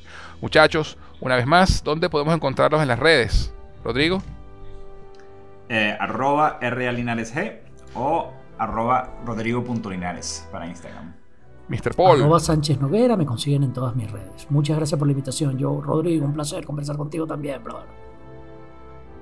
Buenísimo. Bueno, genial. Y quien les habla pueden encontrarlo tanto en Twitter como en Instagram como arroba Gus en Jose, G-U-Z en Jose.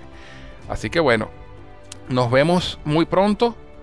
Pablo, Rodrigo, gracias por acompañarme de nuevo. Y ustedes que nos escuchan, gracias por estar y por acompañarnos episodio tras episodio. No olviden comentar, compartir, suscribirse a nuestro podcast, si aún no lo han hecho, para que no se pierdan ni un solo episodio de esta tercera temporada de Cinefilia y otras hierbas. Les habló José Enrique Guzmán. Hasta la próxima.